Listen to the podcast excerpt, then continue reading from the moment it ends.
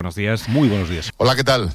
Buenos días. Buen día, Cataluña. Muy, buenos días. Y acabamos de conocer los datos del EGM. Acabamos de conocer los datos del Estudio General de Medios. La cadena SER es líder absoluto de la radio española. La Onda Cero es la cadena generalista de ámbito nacional que más crece en el último año. COPE, somos la única radio generalista que gana oyentes en esta nueva oleada con 1.760.000 oyentes diarios. La SER incrementa su audiencia en los grandes programas de información y entretenimiento. Y se consolida, o sea, nos consolidamos como la segunda cadena más escuchada de nuestro país, que vaya temblando la primera. El grupo COPE se consolida, nos consolidamos como el segundo grupo de radio en España. La SER tiene 4.655.000 oyentes de lunes a viernes. Radio Nacional de España obtiene 1.245.000 oyentes. Y con estos datos, A3 Media Radio sigue siendo el segundo grupo radiofónico de España. El programa matinal de Onda Cero es el espacio de las mañanas que más crece, incorporando 70.000 nuevos oyentes y alcanzando una audiencia total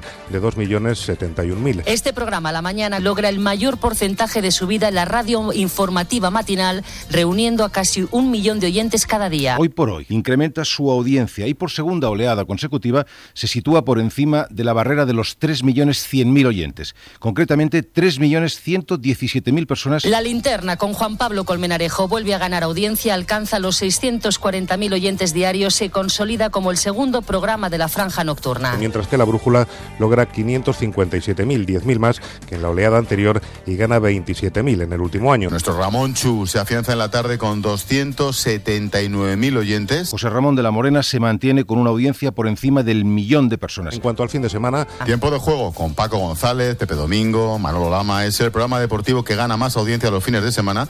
Se consolida en crecimiento y en liderato. De hecho, los sábados y domingos es líder absoluto durante varias horas, creciendo un 20% respecto al dato anterior. Carrusel Deportivo se mantiene líder tanto el sábado como el domingo.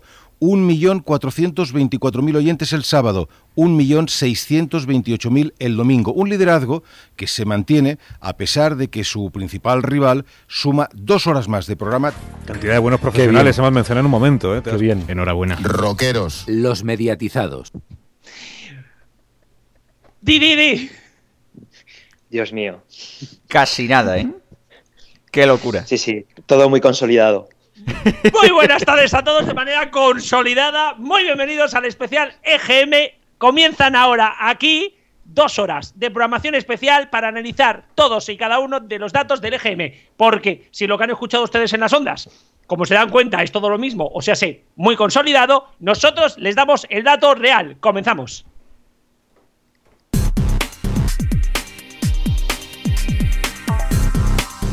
Aquí comienza Los mediatizados.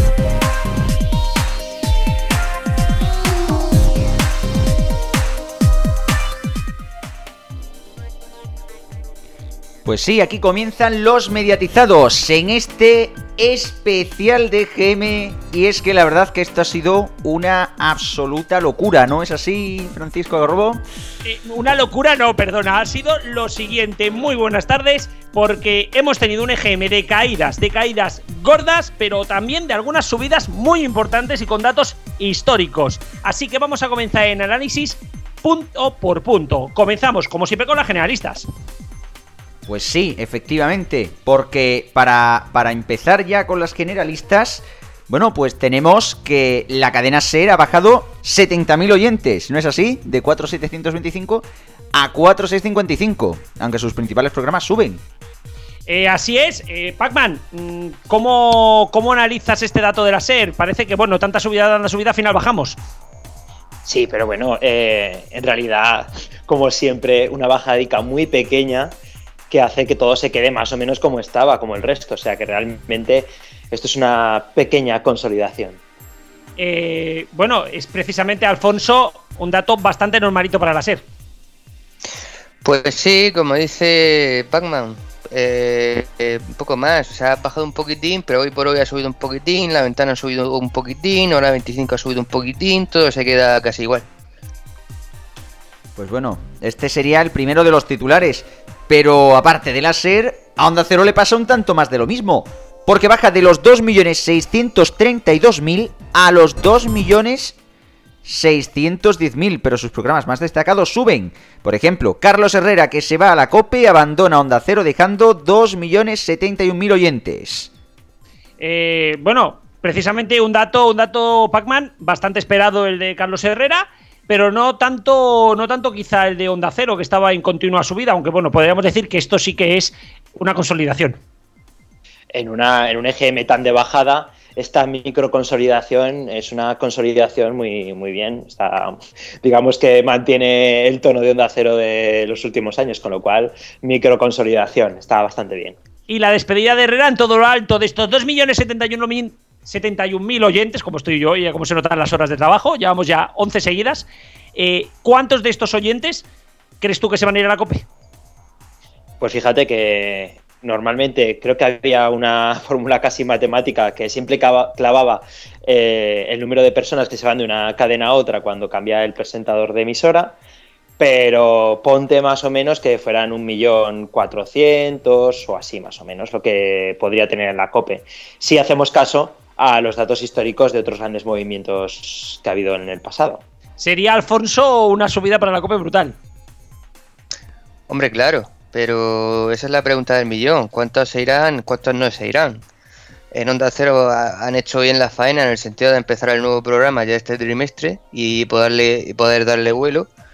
Y además, esto, como sabemos, siempre los cambios son una carrera de fondo en la radio. Ni, ni Herrera va a llegar arrasando en la COPE, ni la bajada que seguro que van a tener al principio Alsina y Juan Ramón Lucas quiere decir que vaya a ser un desastre su, su, programa. Habrá que verlo un poco a medio plazo. Bueno, quiero, quiero antes de antes de ir a la siguiente tema, que me deis una apuesta.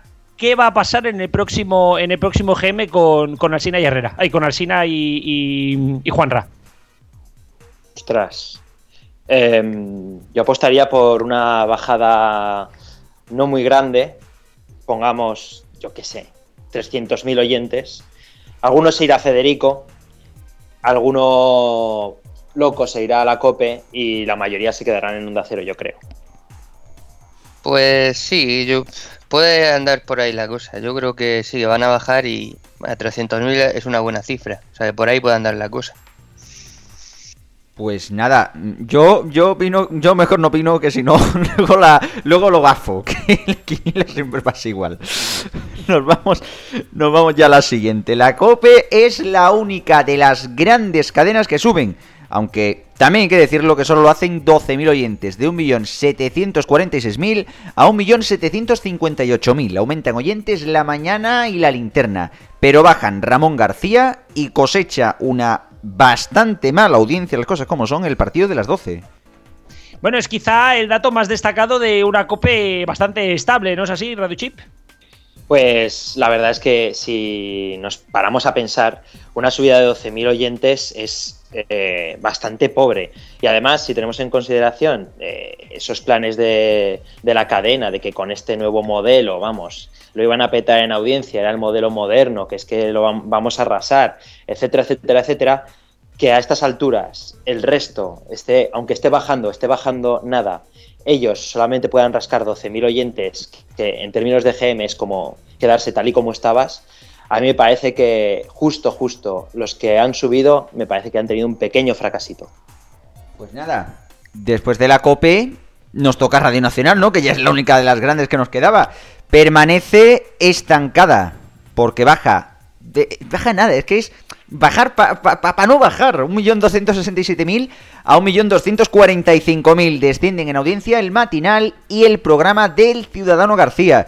Pero sube en cambio el 24 horas.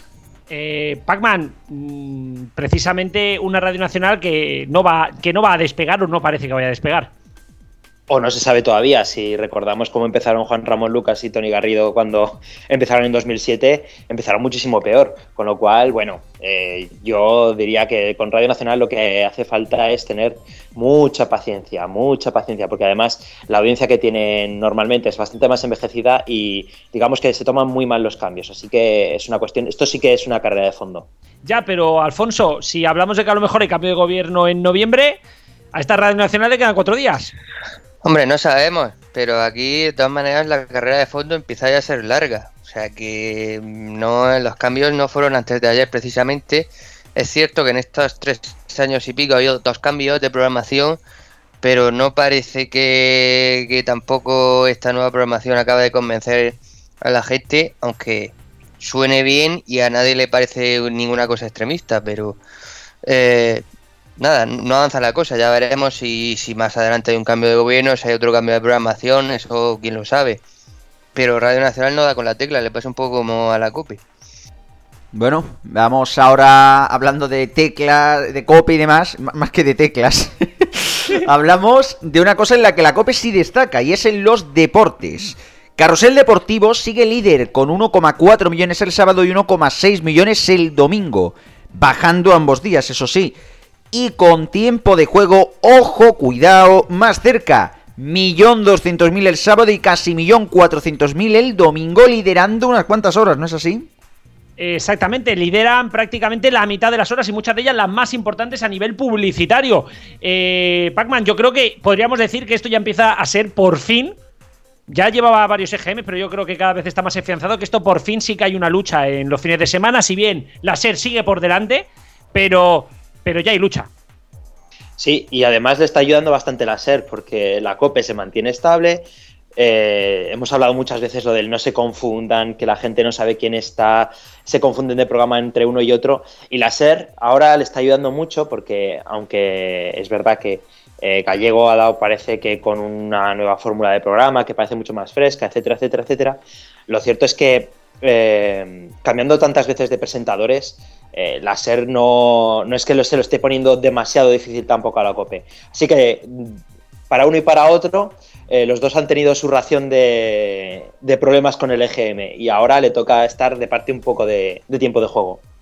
Alfonso, tú que eres precisamente nuestro experto en deportes, ¿cómo analizas, cómo analizas este dato de tiempo de juego? Aparte, el Pac-Man sería, digamos, del bando tipo de juego, yo soy del bando carrusel deportivo. Así que tenemos un poco de todo. Yo, No, es, que yo siempre, creo- yo- yo es que siempre fui de Avellán. Eh, sí, tú siempre con los ganadores en todo, ¿verdad? Eh, pues a lo que iba. Eh, en realidad, como yo he escrito en una parte, en uno de los tweets que hemos sacado esta mañana en, en Frecuencia Digital, es, es el, el acordeón que siempre hay entre el carrusel deportivo y tiempo de juego. Tenemos EGMs en los que se estira la distancia, por ejemplo en el anterior, donde la distancia era pues importante y ahora sin embargo se han acercado bastante. Eh, de hecho, eso, por decir las horas exactas en las que lidera tiempo de juego, es los sábados de 7 a 9 de la noche y los domingos de 4 a 5 y de 6 a 11 de la noche. O sea, el domingo sí que realmente tiempo de, tiempo de juego lidera muchas horas. Y estoy de acuerdo desde luego con, con Paco Vera en que, en que ayuda mucho a tiempo de juego a que en Carrusel Deportivo estén cambiando cada dos por tres de, de director. Bueno, pasamos de tema, por favor, porque si no, aquí se va a liar la de Dios. Vámonos a la siguiente. Nos vamos ahora a las musicales, que sí que ha habido movimientos más bruscos, más y ha habido bastantes sorpresas, desde luego. Una de las principales bajadas ha sido la de los 40 principales, que se queda por debajo de los 3 millones de oyentes por primera vez en una década. En una década, Anda ya se queda en 1.662.000 oyentes gracias a su hora extra, ya que de 6 a 10 pierde más de 60.000. Primero tendría que hablar Papa, pero en este caso, como hay dato histórico, clink, clink, clink, clink, clink, campanilla, hablamos con, con mi querido Alfonso. Y es que eh, los 40 eh, hace tiempo que perdió la cota y no parece que la vaya a recuperar. Pues sí, van bajando, bajando, bajando. Como en los últimos tres años han dejado un millón de oyentes. No paran de cambiar de programación. Tampoco podemos decir si es si convence esta nueva programación de esta temporada o no, porque es, es verdad que el dato en general es bastante malo, pero eh, pero ya digo, siempre están cambiando de programaciones de locutores.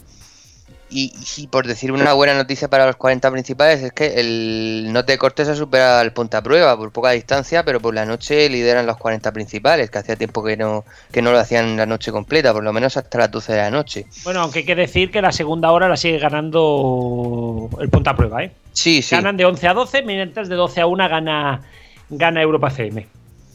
Pero vamos, sí, sí, es preocupante el, recorrido que lleva 40 principales muy a la baja. Dentro de un EGM, todo hay que decirlo, que para las musicales ha sido bastante malo. Y ahora aquí con mi amigo Radio Chip vamos a hablar del dato, el dato importante. Ojo, cuidado, y este es un dato que os damos eh, en exclusiva, muy probablemente porque nadie lo ha sacado. Xavi Martínez pierde prácticamente medio millón de oyentes en su franja de Turning Show. Parece una goma, pero es que es un dato muy sorprendente. Bueno, en realidad no es tan sorprendente porque le estamos quitando una hora que ahora pertenece a, No. al programa matinal. Pero ha perdido, ha perdido eh, medio millón. ha perdido, pero no tanto. No, ha perdido medio millón, pero de la anterior franja entre las 11 y las 2. Ojo, sí, ¿eh? sí, sí, sí. Pero la. Sí, sí. Antes, eh, la hacía de, antes hacía de 10 a 1, ahora hace 12 a do- de 11 a 2. Sigue haciendo 3 horas. Sí, pero la cuestión es que, eh, digamos, que la cantidad de personas que están despiertas, digamos, escuchando eh, el, el programa eh, a esas horas, no es lo mismo a las 2 de la tarde que a las 10 y media de la mañana. Digamos que Pero- la, la cantidad de gente es bastante distinta. Ya, pero lo que me estaba refiriendo es que ha perdido audiencia sobre la franja de 11 a Ah, 2 de con la tarde. La No que había antes, franja sí. de 10 a 1, sino de, de- de 11 a 3, a- de 2, a la que tiene ahora mismo él. O sea, eh, la cuestión es que la mañana de los 40, desde las 10 de la mañana y hasta las 2 se ha desplomado. ¿Motivos? No sabemos por qué. Yo creo que eh, el hecho de que, de que hayan alargado el anda ya, que hayan metido, digamos, programa a una hora que es básicamente de escuchar solamente música, hace que la gente huya y se pierda por ahí. Eh, luego, ¿cómo puede levantar eh, una audiencia que ya está perdida? La gracia del morning está en levantar la audiencia hasta que empieza la música. Una vez que ya ha empezado la música, si no hay gente, pues eh, esa audiencia es muy difícil de levantar.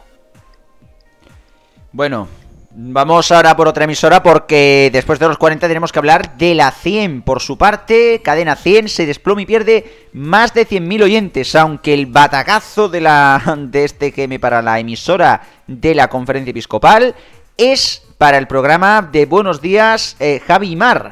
Quedan cuartos con 992.000 oyentes.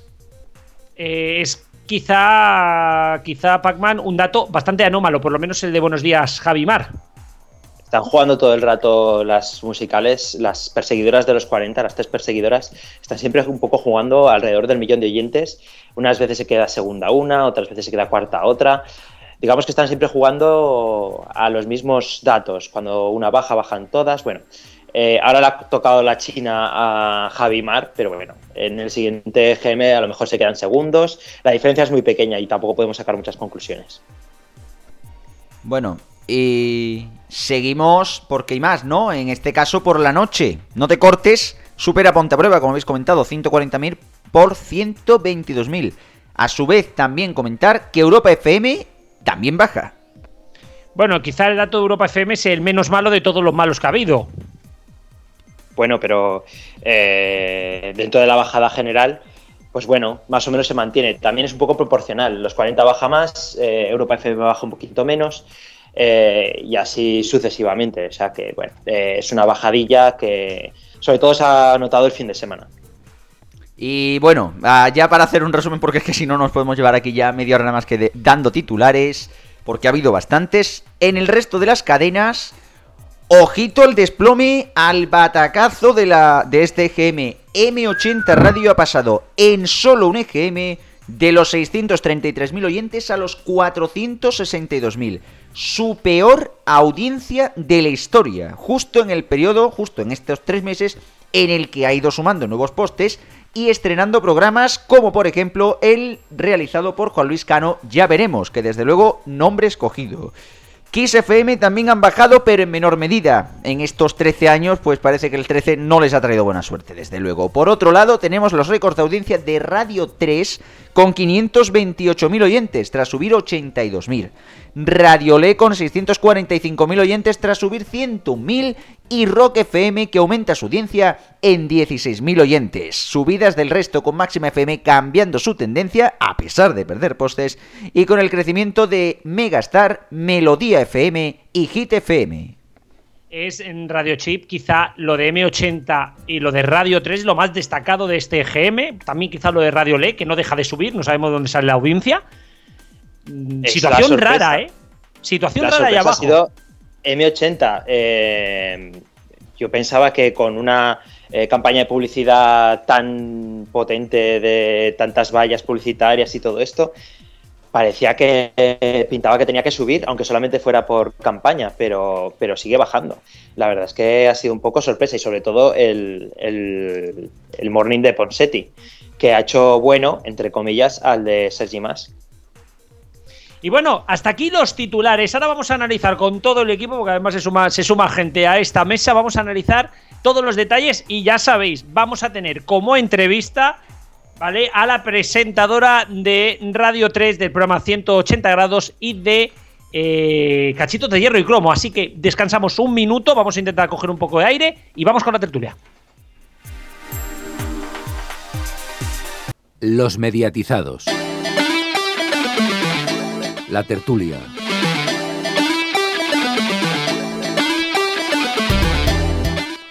Bueno, y vamos a saludar ya a todo, a todo el equipo de, de esta tertulia. Saludamos a Antonio, muy buenas. Hola Paco Garrobo, hola Paco Vera y hola al resto del equipo.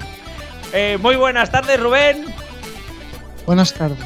¿Qué, qué, qué cantidad de veces te voy a escuchar yo hoy, eh? Pues mira, cobro lo mismo. también, y esto es novedad, porque solamente llega para los EGMs Palaciego, muy buenas. Muy buenas, Pac. Mm, Muy buenas a todos. Uy, he dicho Pac. ¿Me escucháis bien, no? Sí, sí, por supuesto. Estoy aquí probando este nuevo sistema y nada, vamos a ver cómo está el EGM eh, este, esta oleada. Vamos a ir desgranando quizá poquito a poco, pero yo antes que nada eh, quería, quería felicitar a nuestros montadores del audio del inicio del programa porque ha sido tremendísimo, ¿no es así, Pac-Man? Eh, Me ha gustado mucho, lo quiero para el blog. yo, bueno, eh, pide, pide- Oye, aquí hay que poner derechos de autor, ¿eh? Dani, ve pidiendo ya, ve pidiendo ya derechos de autor, que ya, ya, ya, ya lo has oído, ¿eh? Sí, de- derecho de autor y también el que la ha grabado. Sí, porque aquí, aquí hay que reconocer que Dani ha sido quien, la, quien ha maquetado y aquí nuestro, nuestro compañero Palaciego ha sido quien ha grabado todos los audios. Yo no sé cómo lo hace este señor, pero lo ha podido grabar todo. Pero es que el montaje es de 10. O sea, ese final ha sido brutal y yo de verdad quería felicitaros y sobre todo si os gusta, decírnoslo, que en el próximo GM haremos más. Sí, otro más si cabe. A ver. Más y mejor. Más y mejor. Quizá vamos a comenzar con las musicales y, y primero quiero que, que hable Rubén, que está deseándolo. Y tu cadera favorita, Radio 3, ha dado la gran sorpresa. Bueno, la verdad que estoy deseando hablar. Después de la tertulia, pretertulia que os habéis montado, la verdad que no queda demasiado que decir. Pero bueno, hablando de Radio 3, pues sí es un dato a tener en cuenta, no solo por la subida, que también, sino que además eh, llega a esos 500.000 oyentes, porque parecía una barrera psicológica. Yo recuerdo cuando Radio Chips decía que la audiencia de Radio 3 tenía un tope debajo de 200.000, un tope superior de 400.000, se tiraba un dardo y allí donde cayera, pues esa era la audiencia. Nunca se salía. Pues esta vez sí se ha salido y la verdad que sorprende para bien. Eh, es un dato, es un dato bastante bueno, por cierto, que luego, luego tendremos, luego tendremos la entrevista. Y eh, vamos, vamos precisamente a hablar ahora radio, radio a radio, primero de las subidas, ¿no? Como ya he dicho, Radio 3 y Radio Le. Es, es un dato bastante histórico, ¿no es así, Antonio? Que, que, bueno, Radio Le parece que se empieza a sentar en todo el país. Un poco sorpresa. Sí, Radiolé, una de las sorpresas de la jornada, Radiolé que sube más, más de 600.000 oyentes, su mejor dato histórico, y también eh, sube bastante de audiencia en Andalucía, con más de 300.000 oyentes en esta comunidad, su principal nicho de audiencia. Eh, y sí, un poco sorpresa, esta emisora cu- cu- cuya peculiaridad, aparte de su música autóctona, su peculiaridad es que el Morning lo tiene de 7 a 11. Es la única hasta el momento. Luego también tiene una franja de fórmula de 11 a 3 aproximadamente, muy fuerte, ya el resto un poquito más bajo, pero sí, parece que está en racha esta emisora, está subiendo. Eh, y quién sabe si la vemos en otros sitios donde ahora mismo parece que no nos pega tanto Radio Le, pero se igual se atreven. Mm, yo no sabría qué pensar, ¿eh? Y bueno, Radio 3, también una emisora que está muy de enhorabuena hoy con ese gran dato, ese otro, otro de los récords de hoy. Bueno, una emisora que personalmente pienso que es muy necesaria porque hay que dar eh, desde radio pública Se debe dar cabida a esos contenidos que no, otras no pondrán, pero que no sean que no los vaya a oír nadie, sino que tengan tirón y que gusten. Y con esta Radio 3 se nota que gusta y que sube audiencia cada EGM y está pues en máximos. Bueno, yo estoy de acuerdo con Antonio sobre Radio 3. Me ha gustado mucho esa subida. La verdad es que hace mucha falta una radio como Radio 3, eh, bastante cultural, eh, eh, interesante. Los programas ahora hay que remarcar que habrá que ver ese cambio que ha habido forzoso lamentablemente por el fallecimiento de Cifu. Los sábados y domingos que estaba el programa A Todo Jazz, ahora está Discópolis con José Miguel López y esperemos que, que suba y se mantenga. Aparte de los programas de siempre, Los Elefantes Sueñan con la Música o los Coordenadas, ese programa que siempre está ahí a las 10 de la noche haciendo un separador, digamos. Y bueno, y otra subida que supongo que comentará Chiscu ha sido la de Rock FM. Yo quiero comentar de Rock FM y la verdad es que me ha parecido muy bien la subida, aunque la veo un poquito baja, 920.000. Creo que, que no hace, en la anterior oleada estaba también rondando los 900.000. No sé si lo, tiene por aquí, lo voy a mirar un momentito, si me lo permitís. Eh, Rock FM, pues mm, tenía 944.000, ha subido muy poco. Sí, ha subido, más. Ha subido poco, eh, pero es que sigue siendo su mejor dato histórico, me quiero referir. Eh, claro, es que está bastante estabilizada, pero está quizá en, una situación de, de crecimiento, o sea, a veces es muy malo subir mucho y luego caer, pero cuando vas creciendo poquito a poco, vas asentando tus programas, no hay nervios porque es la tercera cadena del grupo, eh, se está sentando mucho. Y ojo, cuidado, porque eh, eh, el pirata, como siga este paso, en un año se nos colocan en medio millón. Se ha ido con la tontería, que lo tengo aquí también, lo estaba buscando, a 433.000 oyentes. Su mejor dato histórico también. Pero bueno, mm, si aumentas el morning y aumentas el programa del Oldie, por ejemplo, pero es que la fórmula tienen que revisarla y, mucho, en profundidad. Aparte del trío de Rock FM que suelen poner, eh, con esa fórmula estancada y además que leo, leo con frecuencia en las redes sociales que, la fórmula está muy repetida. Hay gente que dicen haber desconectado y, volver a los pocos días para ver si cambian. Yo creo que no solamente con el Ordi y con, y con Pirata y quizá con Little Steven, que es el otro programa que tienen, con esos tres programas puntales no pueden mantener una audiencia digamos, estable, pero mm, tampoco aspiro yo a que lleguen al millón de oyentes. Quizás en la próxima oleada, si hacen algún arreglillo ahí en la fórmula diaria de los locutores de Marta Vázquez, de Raúl Carnicero, de, de Diego Cardeña, si meten un poquito más de baza, yo creo que sí pueden eh, rondar el millón e incluso un poquito más de millón. Un arreglillo con el doctor Soplillo. Eh, lo que quería decir es que es que la fórmula, he estado mirando la el Rock, FM eh, en la fórmula baja. El dato que sube, sube básicamente por el pirata. Eh, Oldi alguna hora sube, otra hora baja, vale, en dato general sube. Sí, el Oldi. Y el, principalmente por el, el, dato bueno de rock es el pirata. Las horas de fórmula, en la mañana, por ejemplo, baja bastante. Eh, es cosas así. Sí, estoy de acuerdo que, con... tiene razón Palacio, que igual la fórmula eh, se queda estancada o bajando porque, repito, un huevo, las cosas como son, pero lo que está gustando parece pues es el programa del pirata y eso está ahora mismo eso está manteniendo la emisora. Antes de que hable Cristian, antes de que hable Cristian, quiero mandar un saludo porque no nos está escuchando ahora, pero quiero que lo escuche luego en el podcast, a Juan Jorrengel, que es eh, locutor, locutor de Radio Le, que seguro que nos va a escuchar y que ha hecho un récord también de audiencia, está de subidor y nos estaba escribiendo. Y un abrazo para él y para toda la gente de los medios de comunicación que sé que nos escuchan y que intentamos hacer el mejor trabajo para que vosotros también podáis hacer el mejor trabajo. Y ahora sí. Eh, un momento, solo un detalle. Eh, también hay que, tener en cuenta que Rock FM, al igual que todas estas, está también con, la sueca, con Radio Intelligence. Yo supongo que influirá también. Mm, yo una cosa, esto, eh, esto ya lo quiero plantear como pregunta también, aparte de los datos que ahora los analizaremos. ¿No os habéis dado cuenta de que la mayoría de radios que utilizan esta estructura que se copian unas a otras las canciones han pegado un batacazo del 15? No sé si Pacman ahora que entrará y demás, eh, mm, le, le dejo la pregunta y para que ahora la conteste, porque es que es muy sorprendente, que es que prácticamente todas las emisoras que utilizan este hilo musical se han pegado un batacazo de, de tres pares de narices. Ahora, fíjate, desde luego, eh, el batacazo, supongo que ahora se comentará más, eh, más detalladamente.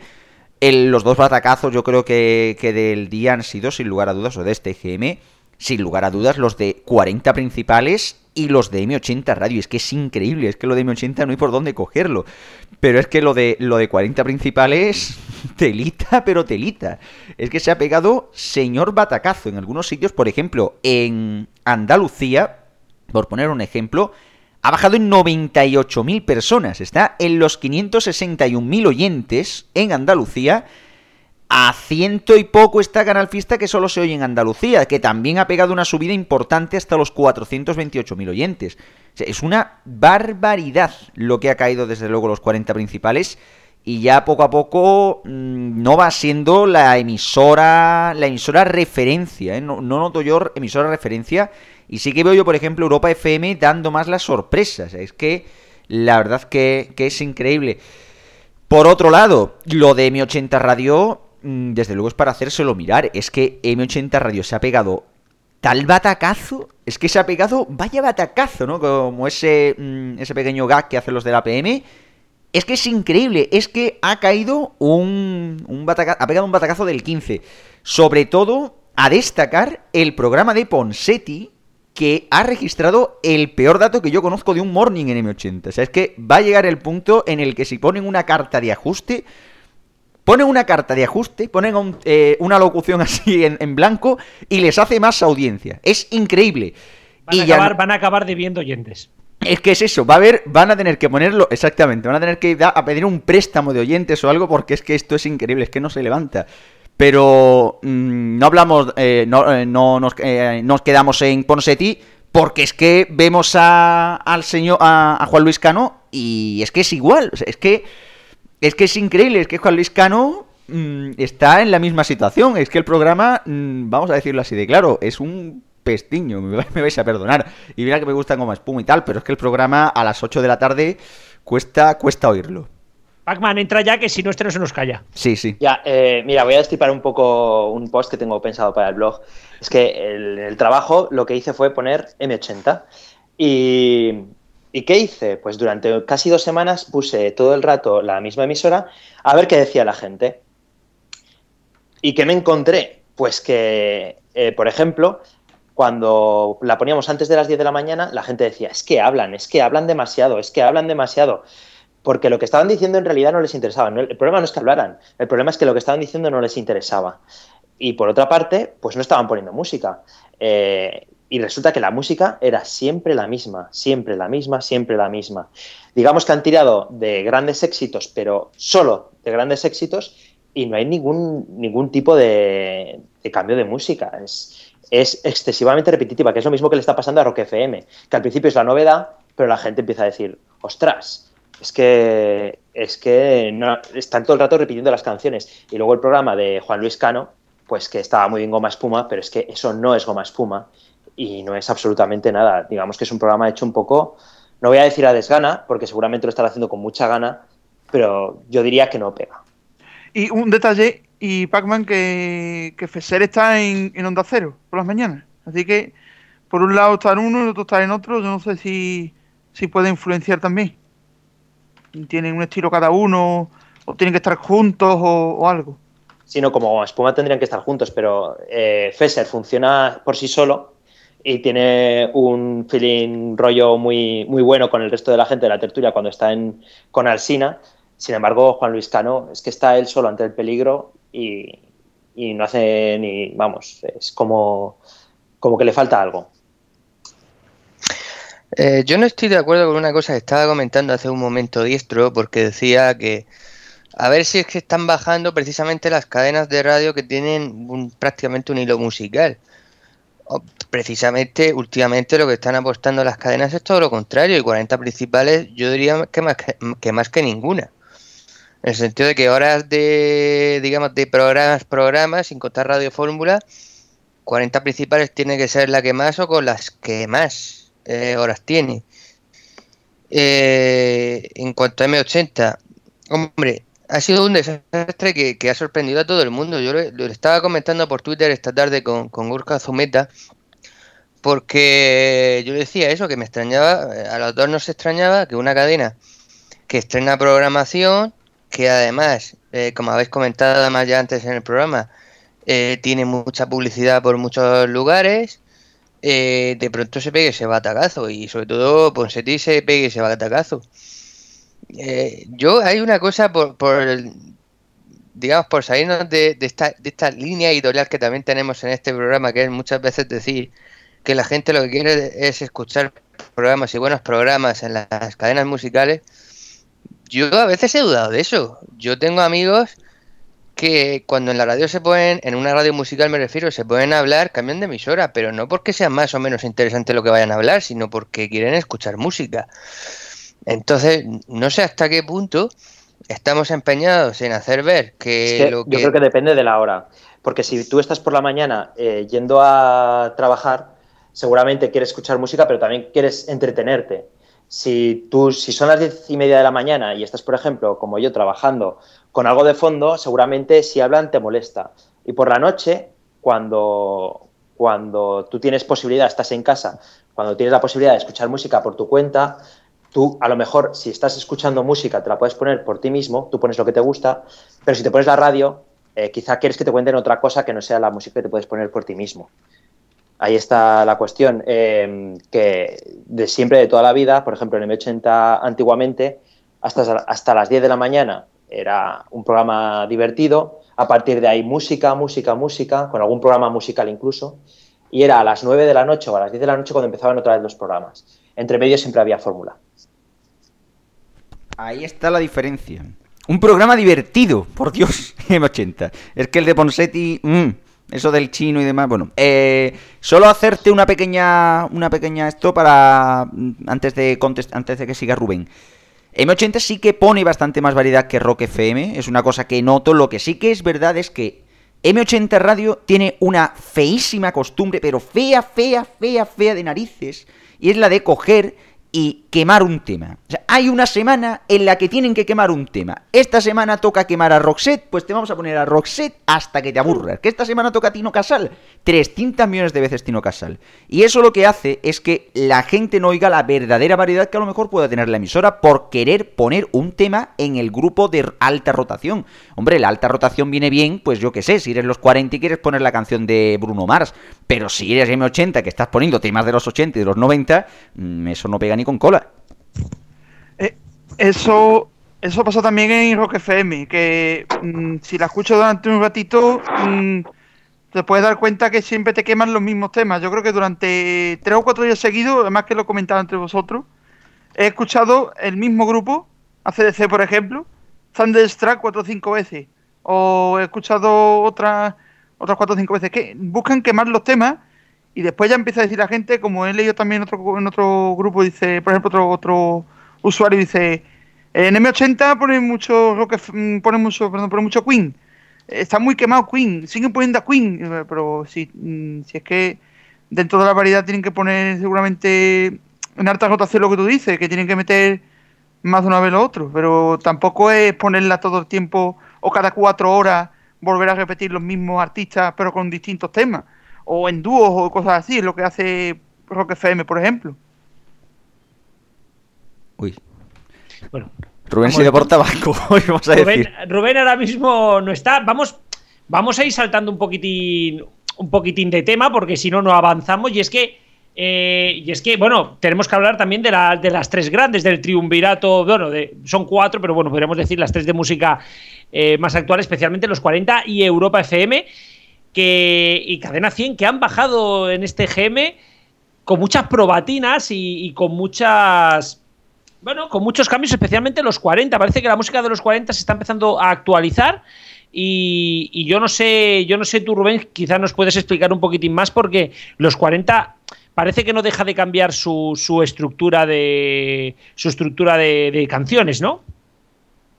Bueno, realmente voy a aprovechar ahora que he podido conseguir hablar. Realmente eh, la estructura no ha cambiado. O sea, lo que ha cambiado son las, lo que ha cambiado son, digamos, las canciones, el repertorio.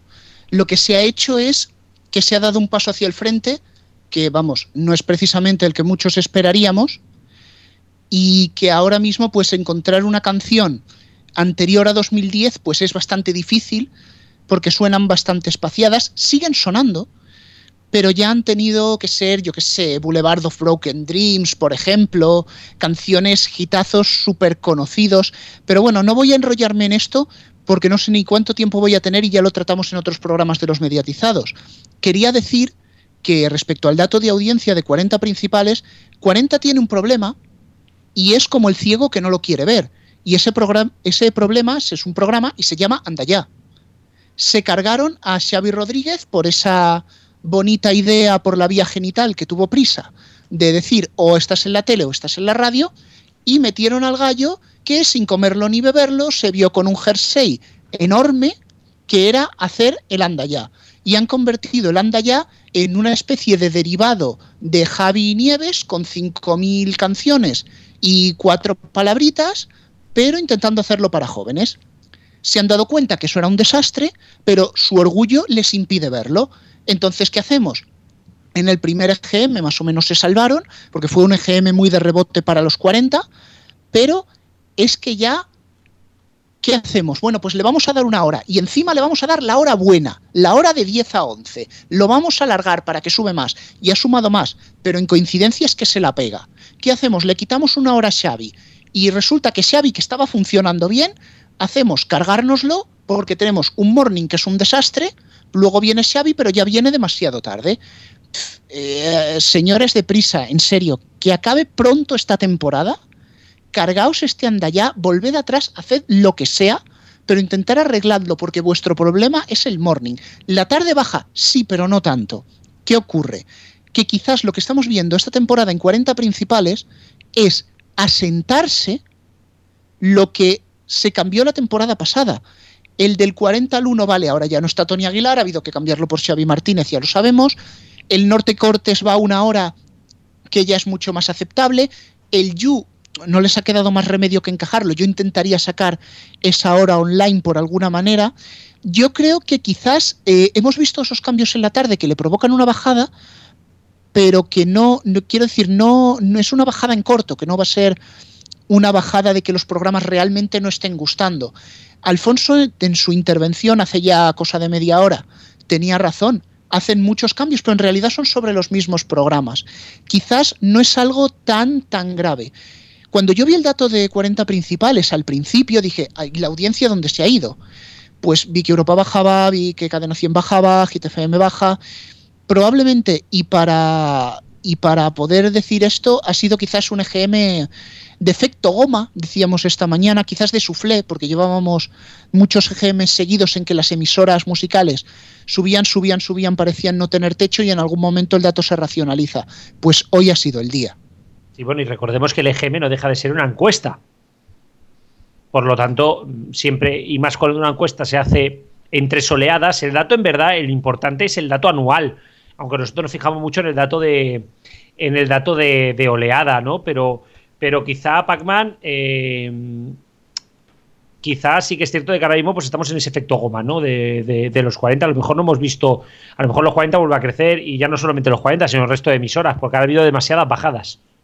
Eh, sí, lo primero que tengo que decir es que estoy de acuerdo con Rubén en todo. Eh, lo que ha dicho, pues como si lo hubiera dicho él, o sea, me siento completamente representado. Y luego lo siguiente es que, bueno, sí, la siguiente subirán. Subirán todas, pero, pero ¿cuánto subirán? Eh, luego que suban, por ejemplo, que los 40 vuelva a subir 100.000. Bueno, no sé si le va a ser, si le va a saber a suficiente. Eh, un efecto goma te planta, por ejemplo, de un programa que pasa de tener, yo qué sé, si siempre ronda un millón, de repente baja a 700.000 y luego vuelve al millón, ¿vale? Pero aquí lo único que tenemos es que sabemos que ha bajado mucho y tendremos que ver hasta dónde sube. Igual no es una goma, es simplemente un dato bajo, pero desde luego la pinta que tiene 40 es un poco, es un poco mala. ¿Y qué, hace, y, qué, ¿Y qué hacemos? Bueno, ¿qué hacen ellos en este caso, Prisa? Pues sí, yo haría lo mismo que ha dicho Rubén, cargarme el anda ya y poner otra cosa distinta eh, con otra gente y que pone un programa que por lo menos parezca que está currado. Sí, me parece a mí que este, perdón, esta bajada de 40 principales, eh, donde se nota la sangre es por ahí, es por la mañana, y creo que es ahora cuando se está empezando a notar ese efecto que puede hacer el anda ya, que ha arrastrado incluso a la franja de fórmula de Xavi Martínez. Además, hablamos antes de la fórmula, de que incluso ahora los 40 pone fórmula local. Eh, he, mirado mientras habláis vosotros antes, he mirado que hace 40 principales en esa franja de 4 a 6 de la tarde. Eh, baja muy poco, pero no, no baja lo suficiente, no baja como por la mañana ni, ni por la noche. O sea, digamos más o menos se mantiene, no ha habido tan, tanta variación. Y bueno, pues lo de 40 está ahí claro. Y el, también quería comentar en otras emisoras de las más oídas, Dial, Europa y Cadena 100, pues puede ser eso, puede ser que haya vuelto la goma que, que veíamos en otras oleadas. Veíamos que subían mucho, subían mucho estas tres emisoras y a lo mejor ahora pues han recuperado, han retrocedido algo de terreno por esa goma. Bueno, aquí se nos ha generado un silencio extraño. Yo quería introducir el, el tema de Máxima FM porque quizás no nos, no nos estamos dando cuenta de, de, lo que es este dato. Si una persona que no estuviera nada al día de la radio cogiera el EGM, viera 705.000 oyentes, 710.000. Ah, bueno, esta emisora sigue casi igual. Pero es que no. Y es que resulta que una máxima a la cual le han hecho una sangría de quitarle cosa de 10, 12 postes, no recuerdo exactamente los que fueron, algunos reemplazados con frecuencias piratas que, para empezar, no tienen la misma cobertura que la original, y segundo, a veces el cambio se ha hecho de un día para otro y sin transición, con lo cual, perdón, la gente que seguía máxima se ha tenido que barrer el dial o enterarse por otras vías de que la frecuencia de la emisora había cambiado, recuperarse en este aspecto es realmente, realmente remarcable. Y al contrario de lo que parezca, Máxima FM cada día es más low cost. Que sí, que diréis, ah, bueno, pero ha entrado Armin Van Buren. Sí, sindicado. Ah, es que ha vuelto Roger Sánchez. Sí, sindicado. Ah, pero es que sigue el 51 chart. Sí, grabado. O sea, realmente Máxima FM e, es una emisora de que, que está tirando prácticamente de enlatados y de fórmula y que sigue que es un fallo que yo le llevo diciendo años y años, sigue sin atreverse a poner un programa en la tarde.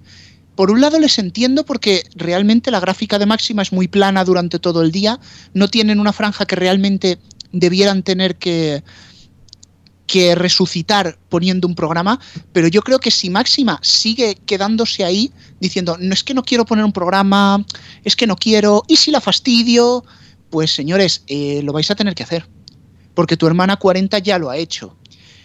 Y realmente, bueno, sobre todo decir este, este, este paso adelante de Máxima cuando se decía que vamos a quitar postes porque es que Máxima, eh, es que quita audiencia a 40, es que bueno, vale, le quitas frecuencias, le quitas audiencia, Máxima sigue creciendo, 40 batacazo, vale, 40 tiene el problema de la mañana, lo hemos dicho antes, pero a lo mejor no son tan competencia máxima de 40. A lo mejor eso lo ha pensado algún directivo.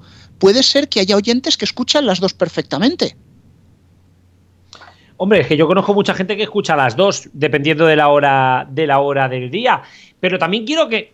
Es que siempre estamos hablando de las grandes y quiero hablar de, dos datos. Y que es. Eh, y quiero hablar contigo, contigo, Pac-Man.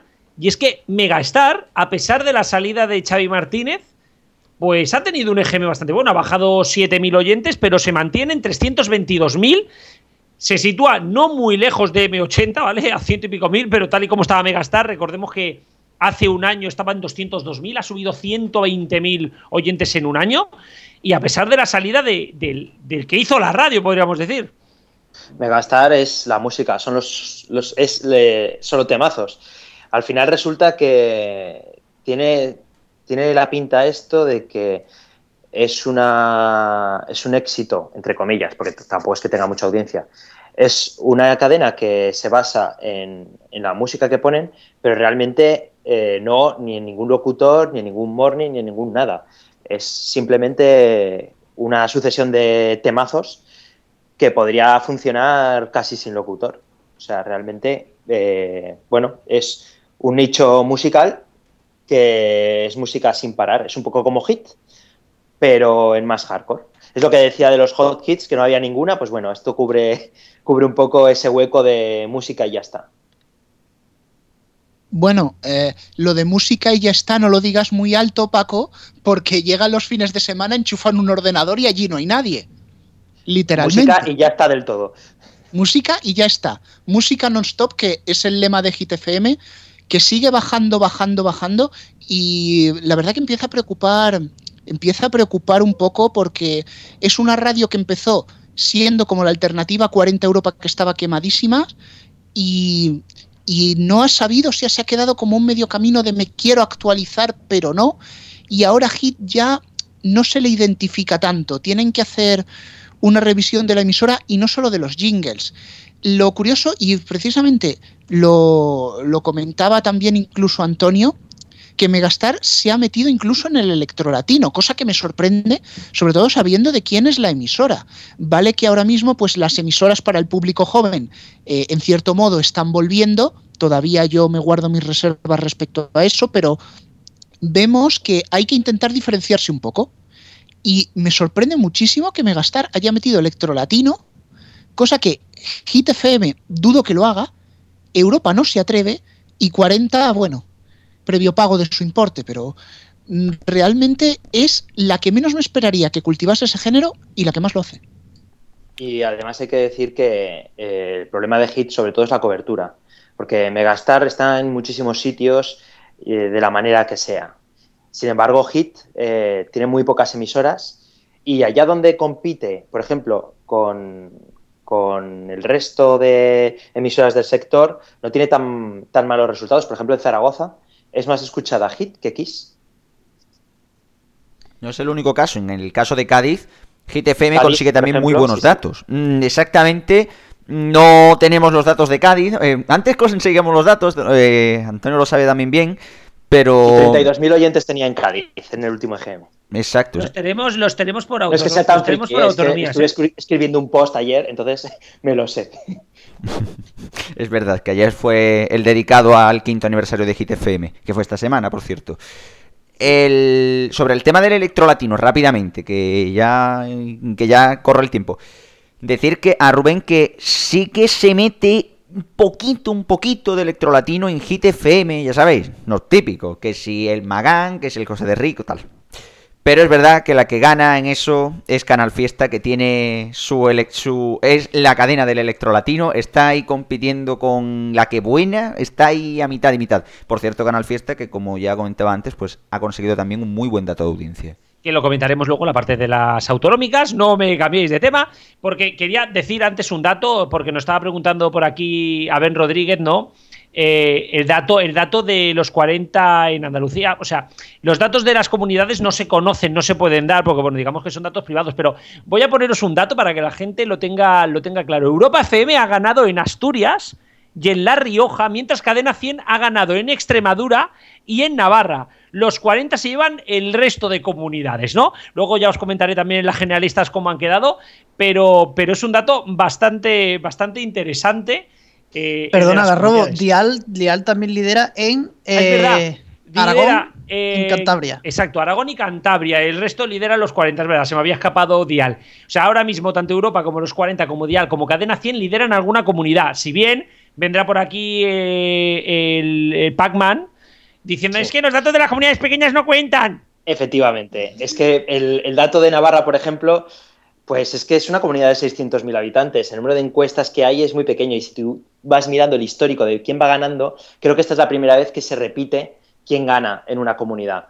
Pero hasta ahora cada vez ganaba una, porque es que es muy difícil.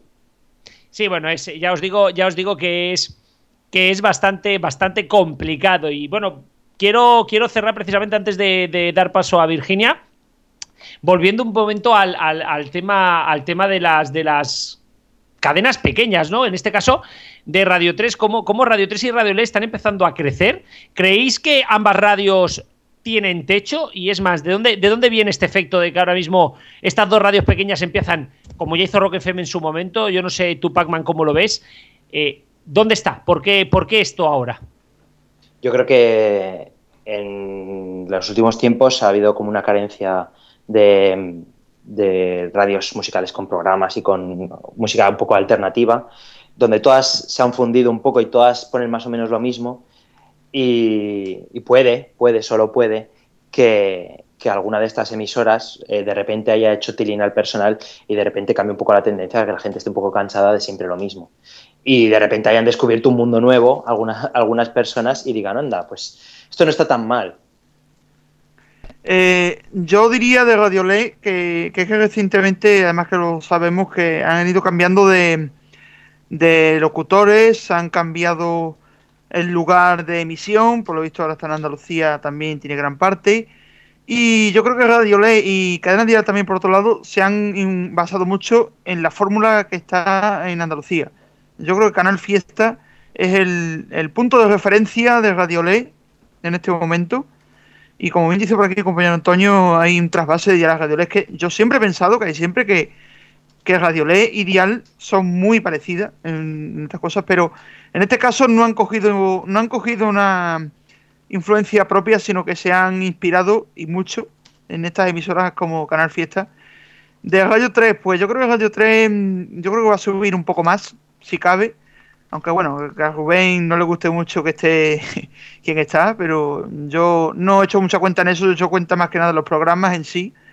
Y yo creo que actualmente, viendo el panorama, Radio 3 creo que puede subir un poco más y ojalá y me diera con un canto en los dientes que llegara a los 600.000 oyentes.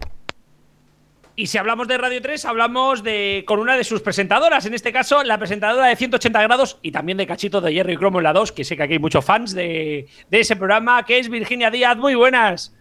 Hola, ¿qué tal? ¿Cómo estáis?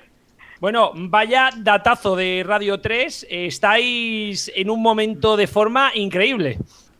Sí, la verdad es que sí. Eh, eh, este número, eh, 528.000 oyentes, es un, es un récord histórico para, para Radio 3 dentro de del público que tenemos nosotros, que sabemos que es minoritario, pero que tiene muchísima calidad. Eh, es un dato maravilloso, claro que sí. Como se decía, es esa, esa, esa gran minoría, ¿no? Exacto, esa gran minoría. Y yo creo que también hay mucha gente que no nos conoce. Si nos conocía, nos escuchaba y nos sintonizaba todos los días, segurísimo. Y luego también hay una cosa que sigue sin contar el EGM y son los oyentes que escuchan los programas a la carta. Bueno, no solamente nos pasa a nosotros, pasa también a, a las cadenas de televisión y a otras emisoras de radio. Esos son datos que son muy fáciles de contabilizar, pues hay un montón de gente que, que, no puede escuchar la radio por las mañanas y la escucha por las noches o a mediodía cuando está cocinando y eso también son oyentes. ¿Dónde crees que radica este, este entre comillas, repentino, ¿no? Que no es repentino porque viene de un trabajo, de un trabajo previo y de, bueno, de unos, de unos años eh, estupendos, pero ¿dónde crees que está radicando el éxito actual de Radio 3? Pues yo creo que la, el éxito lo marca la diferencia. Nosotros es verdad que somos una radio alternativa, alternativa en el sentido de que ofrecemos cosas distintas a, otras radios, eh, ponemos mucha música variada todos los días, eh, sin distinción de géneros, eh, hablamos de cultura y, y, hablamos de calidad sobre todo y hay muchas veces que, que los amantes de la música no encuentran otras plataformas para escuchar novedades o para escuchar música con cierta calidad, que no sea lo que siempre nos están ofreciendo otras emisoras, que yo no digo que no sea de calidad, pero que no están, no están, no es lo que busca eh, el, el melómano que sintoniza todos los días Radio 3. Yo creo que la diferencia es sobre todo eso, que, perdón, la, el éxito se basa sobre todo en eso, en la diferencia que marca Radio 3, que, que estamos convencidos de que es una radio única. Sí, eh, precisamente uno de los uno de los uno de los tipos de música que solamente se escucha en Radio 3 es el indie, ¿no? Y, últimamente está creciendo muchísimo, visto los datos de los festivales. ¿Crees que ahí también puede estar uno de los puntos, ¿no? En esta en esta música alternativa y que y muy de actualidad. Sí, bueno, pero indie en el sentido no, no de independencia musical en cuanto a que eh, no sean grupos que, que no sacan discos con, con multinacionales, sino indie en el sentido de que, como decíamos antes, es música un poco más para minorías y música que no tiene otras plataformas, eh, eh, sí, otros otros medios de comunicación eh, como escaparate y efectivamente eh, los festivales dan datos de, de, que eso funciona y de que es, eso es sinónimo de éxito y nosotros somos la emisora que se hace eco de todo lo que sucede en esos eventos musicales.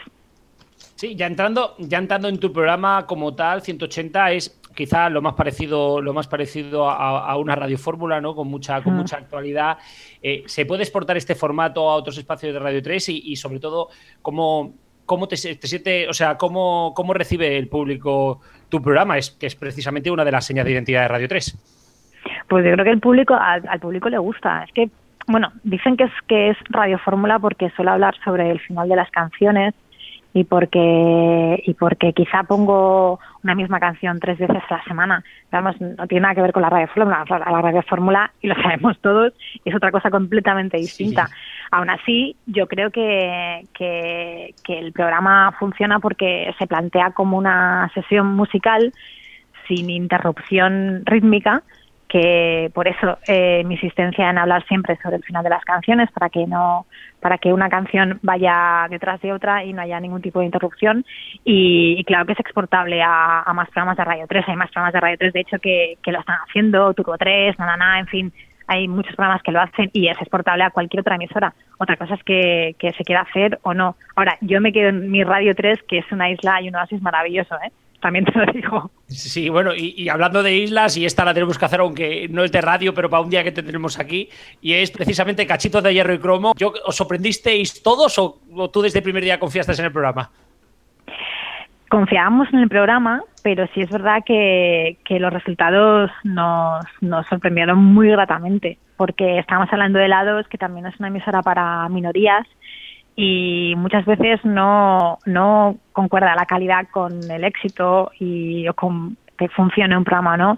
Y lo cierto es que desde el primer momento estábamos encantados con los resultados y estamos viendo que cada vez hay, hay más seguidores porque eh, los programas las temporadas se van repitiendo, además incluso tres veces y cada vez hay hay, hay gente que, que, se suma a, a, pues a, como tú decías, a ese fenómeno fan de cachitos y luego en alguna ocasión hemos estado en algún festival de, de documentales musicales y demás y, y, el director Jero Rodríguez ha hecho una piecita con, con los, los realizadores, los montadores de allí de San Cugat de Barcelona eh, como de media hora y no os imagináis eh, los aplausos, las ovaciones, la gente cantando canciones, claro que eso no lo ves cuando se emite el programa, eh, lo ves cuando estás ahí in, situ y lo cierto es que sí, sí, estamos muy contentos.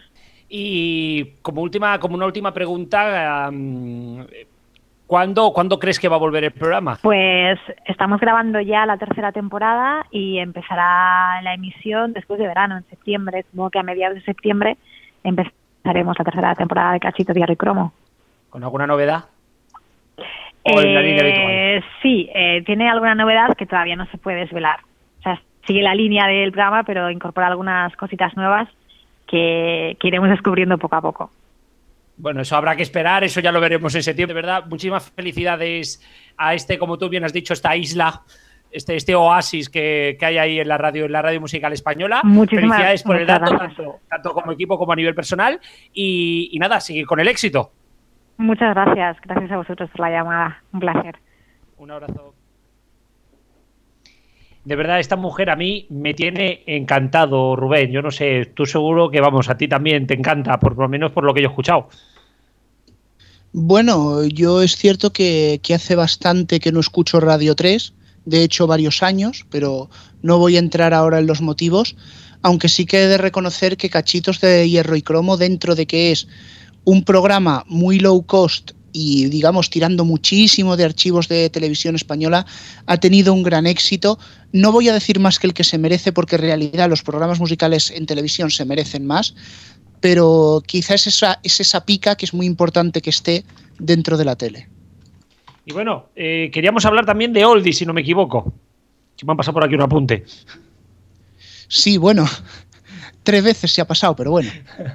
Yo dije en el anterior programa, y es un tema que quería sacar, aunque ahora va a quedar aquí un poquito colgandero, que, que habíamos comentado que, y sobre todo se está aquí contando en foros, eh, ¿qué hace ahora que, que Melodía FM empiece a meter canciones nuevas, que, hace mi 80 poniendo novedades, cómo es que ahora Kiss algunas horas la pones y, parece los 40 principales. Prácticamente para los seguidores de las emisoras de Oldies se está recibiendo todo esto con un estupor, mm, prácticamente un estupor parecido al que los que seguimos las emisoras de actualidad vimos como se nos llenaban de oldies.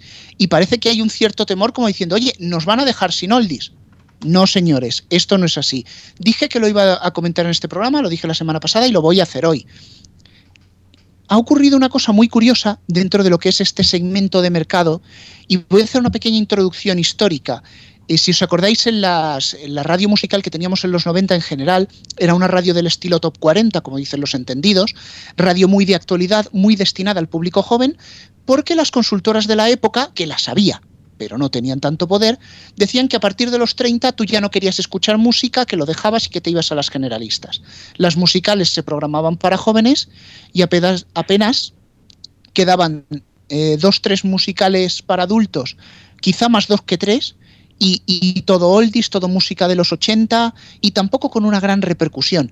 Llegan los 2000, llega el virus Kiss, como dice, como dice aquí Radio Chips, se le pega a todas las emisoras y todas abandonan al público joven, se van a la franja 25-35, casi más cerca del 35 que del 25, se nos llenan las emisoras de oldies, una novedad cada media hora, a repetir, a repetir, a repetir y a repetir. Resulta que de un tiempo a esta parte, y aunque yo me guardo mis reservas, estamos viendo un poquito que vuelve esa radio para el público joven, que vuelven un poco más las novedades, como en 40 decía antes, también en menor medida en otras emisoras tenemos Megastar, tenemos Hit, y, y quizás un poco se iban, iba cerrándose un poco el cerco para esa radiofórmula de, de treintañeros, por así decirlo, ¿no?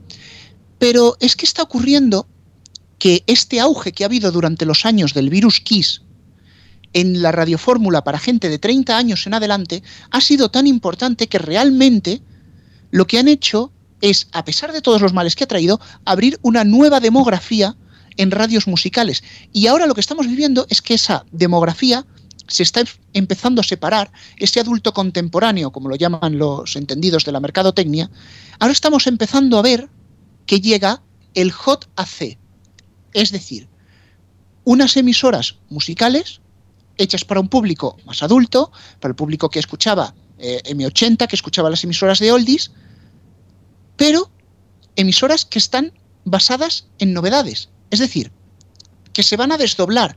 Antes teníamos radio de novedades para jóvenes y de oldies para más mayores. Ahora, dentro de los mayores vamos a tener novedades hechas para el público adulto y oldies hechos para el público adulto. Obviamente este desdoble en jóvenes pues no tiene razón de ser. ¿Qué ocurre? Que ahora vamos a ver, bueno, primero, que las cadenas de oldies meten actualidad, poca o mucha según la emisora, y que cada una va a tirar por un camino y se van a dividir. Por ejemplo, emisoras para, para este target de 30 años como Europa FM o como pudiera ser Cadena 100, si meten más novedades en su fórmula, le dan más preponderancia a la actualidad, no realmente no se va a notar, se mueven ahí muy como peces en el agua. La otra cara de la moneda, por ejemplo, serían M80, sería Melodía FM, emisoras muy muy de oldies que meten una novedad cada media hora, más o menos, y que no van a meter muchas más, porque siendo emisoras de oldies con alguna cosa más, se mueven como pez en el agua. ¿Quién se ha quedado en el santo medio? Kiss FM porque escuchas el turno de Rocío Moreno con su voz y con la selección y parecen los 40, escuchas después el turno de Pedro García de Val con su voz y con su selección y parece la Kiss FM de siempre. Yo comentaba con Diestro el otro día que esto es como otra cepa del virus Kiss, que no va a ser tan intenso, que no van a cambiar de golpe, pero que este cambio está viniendo para quedarse y realmente me di cuenta de este cambio no escuchando la radio, sino en la televisión. Porque el máximo exponente de este cambio es VH1. Allí ya han hecho la separación. VH1 es un canal de música para público adulto, pero basada en novedades, y VH1 Classic es música para público adulto basado en oldies. Y esa separación yo creo que tarde o temprano la vamos a ver también en la radio musical española. Va a tardar, porque vamos a ver que unas se van para un lado, otras se van para otro, alguna no le irá bien, por el medio cambiará, y quizás esta indefinición es lo que está haciendo que Kiss se tambalee tanto. Quiere tirar por donde Europa y Cadena 100, no quiere dejar las melosas, es como que a unas horas mete una cosa y luego mete otra, no sé, no sé, es muy raro. Ya digo, eh, eso es algo que daría para largo. Dejo este tema para cualquiera de la mesa que me quiera contestar.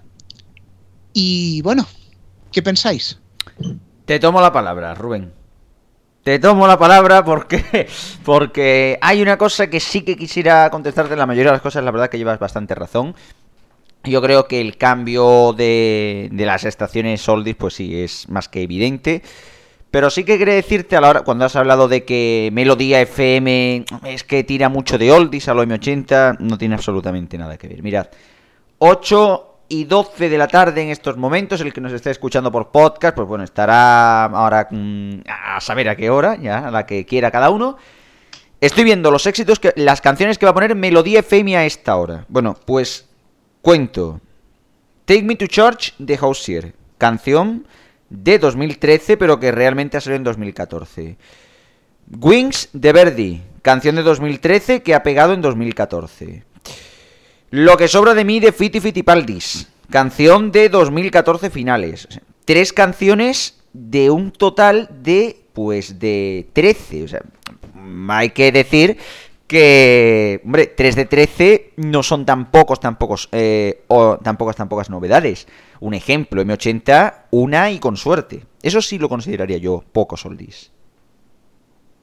Bueno, eh, vamos ya a cerrar aquí el tema de las musicales, que nos quedaron las generalistas. Vamos a descansar un minuto, además un minuto exacto, y volvemos ya a hablar de generalistas y ojo, de las autonómicas y por supuesto ese momentazo que estáis esperando todos, que es hablar de Onda Madrid. Volvemos ya. Los mediatizados. La tertulia.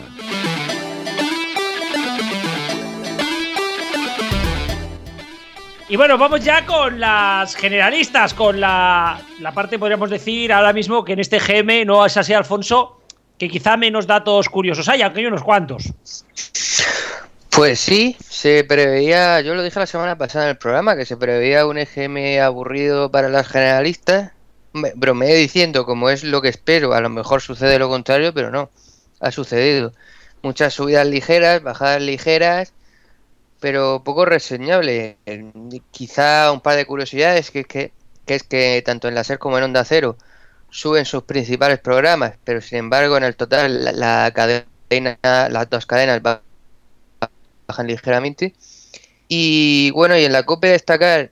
Mmm, en la COPE quiero destacar una cosa, porque siempre se dice que, que, siempre se ataca mucho a Expósito, a la parte de Expósito, en el programa de la mañana de la COPE diciendo la de, la de Buenos días Javi Nieves está mejor, que yo no digo que no, pero hay que decir que esta vez es la parte de, de Javi Nieves la que ha bajado de audiencia.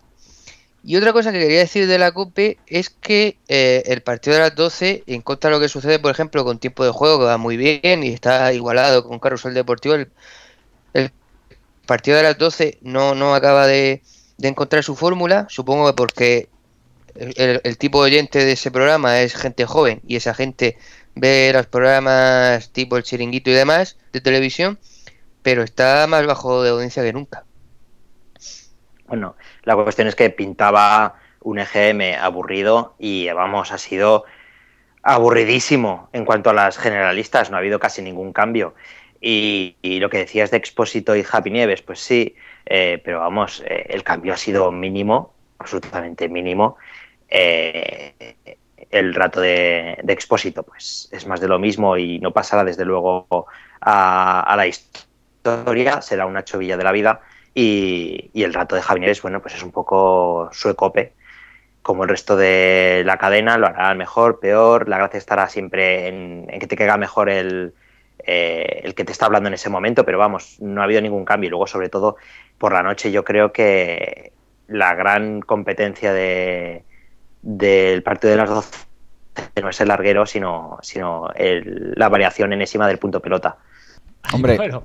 No, seguimos precisamente, precisamente con el tema. Eh, quizá los deportes es uno de los puntos más, más, más claves, más claves, ¿no? Diestro, ¿tú cómo ves, tú cómo ves precisamente esta guerra? Parece que la COPE se acerca, se acerca, pero nunca acaba de dar, de dar el callo.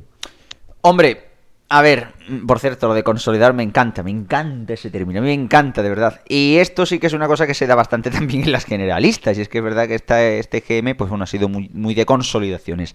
Sobre el tema de los deportes, que es a lo que venimos a hablar aquí ahora mismo, yo creo que mm, no le da caza, pero mm, es muy relativo, porque realmente si vemos los datos de audiencia la, la COPE le, le, acaba comiendo la tostada en horas, en horas importantes del día. Mm, yo no estaría tan convencido de decir que, bueno, que la COPE, que la COPE ha perdido, por así decirlo, la batalla, cuando, por ejemplo, vemos que eh, los sábados a las de 7 a 8 de la tarde ya le supera, se le supera en 12.000 oyentes, eh, perdón, en 12.000, eh, que ya estamos con los datos ya en 9.000 oyentes, de 488 eh, por 479.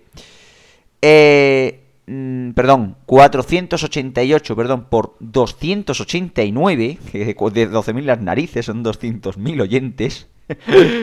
y de 8 a 9, que también le supera 417 por 309. Pero además a las 6 le supera por, por la mínima, 351-348, 405-393 a las 5 de la tarde, y los domingos otras 5 horas. O sea que mm, no, le hará, no le habrá dado caza en el general, pero sí que es verdad que la COPE en las horas fuertes, al fin y al cabo en las que juega Real Madrid y Fútbol Club Barcelona, mm, la COPE acaba llevándose el gato al agua. Y esto antes o después, o sea, pues tardará a lo mejor un poquito, pero me da a mí que la COPE le va a seguir, le va, le va a dar caza. Es que le va a acabar dando caza. Eh, yo, yo creo que le va a acabar dando caza, pero no va a ser tan pronto, ¿eh? Vamos a, tardar un, un, tiempo largo en verlo. No creo que esto sea de la noche a la mañana, ni tan solo durante este año ni el que viene. O sea, yo es que si la SER ha aguantado después de tantos y tantos vaivenes, mm, yo no sé, yo no sé cómo lo ve, cómo lo ves tú, Paco, cómo lo ves Diestro, pero con tantos vaivenes en la SER, como estabilice su programación dos años, la cosa va a ser difícil, ¿eh? No lo sé. Eh, también es muy estable ahora mismo la programación deportiva de la COPE. Es cuestión de, de esperar el tiempo y ver cómo si se asienta gallego o, o no, no llega a hacer un programa, digamos, lo suficientemente distinto como para diferenciarse del resto, para que la gente siga echando de menos, yo que sé, a Carreño y a Ponsetti o iba a decir o a Javi Hoyos, no. a ese no lo echan de menos ni en su casa a la hora de comer. Fíjate lo que digo yo creo que, eh, si me permitís un segundo, yo es lo que he dicho hace al principio los titulares. Yo creo que es un, acordeón que siempre llevan en audiencia ambos programas. Porque hay EGMs que se acercan mucho y hay EGMs que se separan. Gallego yo creo que está haciendo un buen carrusel, pero bueno, también lo estaban haciendo Manu Carreño y Ponsetti por circunstancias distintas, pues se acabaron. Ahora Gallego yo creo que sí se puede mantener, pero claro, la cosa en los deportes de la serie es muy inestable encontrar lo que pasa con la COPE. Y eso de las horas principales siempre es muy discutible, en el sentido de que los, los equipos importantes hoy día suelen jugar los sábados, y los sábados ahí, pues de momento Carrusel anda bien. Pero también es cierto que, bueno, los domingos juegan la mayoría de equipos de primera, segunda, segunda B. Pero hoy día no está tan claro cuál es el día importante entre los dos del fin de semana. Desde luego, eh, hay que decir que cuando ganaban el sábado era porque el, eh, el, Madrid jugaba en sábado. Cuando gana el domingo es porque están los principales. Y es que en realidad haría la media de todo y más o menos me, quedaría con eso, porque al no jugar los partidos realmente eh, en un determinado horario siempre, todo lo que no, nos podamos imaginar realmente no, no, creo que tenga mucho sentido a día de hoy pensar si es en sábado en domingo, si es a las 7, es a las 4. A no ser que jugaran siempre, siempre, siempre a la misma hora, eh, no tiene sentido plantearnos eh, si gana esta hora el domingo, hasta ahora el sábado. Es simplemente, bueno, lo que han salido en las matemáticas de, de las encuestas, pero yo creo que no tiene, no tiene ningún misterio. Claro, eso es muy relativo. Eso de que como nos marean con tantos, tantos horarios, el mono de los horarios, pues vemos en algunas horas donde están igualados, en otras horas es muy superior tiempo de juego, en otras horas es superior levemente carrusel. Pero bueno, al fin y al cabo, claro, lo que vale es la suma. Y si encima no duran, la, no duran lo mismo los programas, tiempo de juego dura dos horas más sábados y domingos, pues tenemos ya el, el lío del copón. En, cuanto a qué puede pasar eh, próximamente, pues eh, yo no apostaría por que se pusiera claramente tiempo de juego primera y, la SER segunda, tal y como conocemos a la SER ahora mismo, incluso, claro, es que si, si ha liderado un Javi Hoyo ya podemos esperar cualquier cosa. Eh, mi apuesta es que seguirá esta igualdad, eh, seguirán ahí mano a mano como, como hasta ahora, liderando una hora lidera tú, otra hora lidero yo, pero al, al, final la suma total lidera tal, y los dos dicen que son líderes, como escuchábamos al principio en el audio, ¿no? Pues así creo yo que va, va a seguir la cosa, me temo. Bueno, me temo, creo. Hombre, desde luego sí que es verdad que esto, esto va a ser una guerra interesante, ¿no? Porque sigo aquí repasando los datos y decís lo del sábado y lo del domingo, pero es que la mayoría de los partidos que juega, por ejemplo, el Real Madrid y el Fútbol Club Barcelona, mm, pues suelen ser sábado o el domingo en el horario del Plus. Y es que en esas horas yo veo que gana la Copes. Es que, es que es, está muy claro. O sea, por ejemplo, en el caso de los sábados, normalmente juega entre 4, 8 de la tarde y a las 4 gana por 40.000 oyentes. El, a las 5 sí que gana la SER por una diferencia de 8.000 oyentes. A las 6 gana por una diferencia de 3.000. Pero luego a las 7 gana por una diferencia de casi 200.000. O sea, y de ciento y pico mil a las 8. O sea, es que, claro, ahí vemos que el. Yo diría que si lo que bien dice Paco. Si aquí se hace una media ponderada de los, de los horarios y demás, de las horas, yo creo que tiempo de juego en las horas donde hay partido de verdad, no estos chorras de las 10 de la noche que todo el mundo sabemos que tiene menos audiencia que la sexta noche que ya, eh, o que un tiempo nuevo.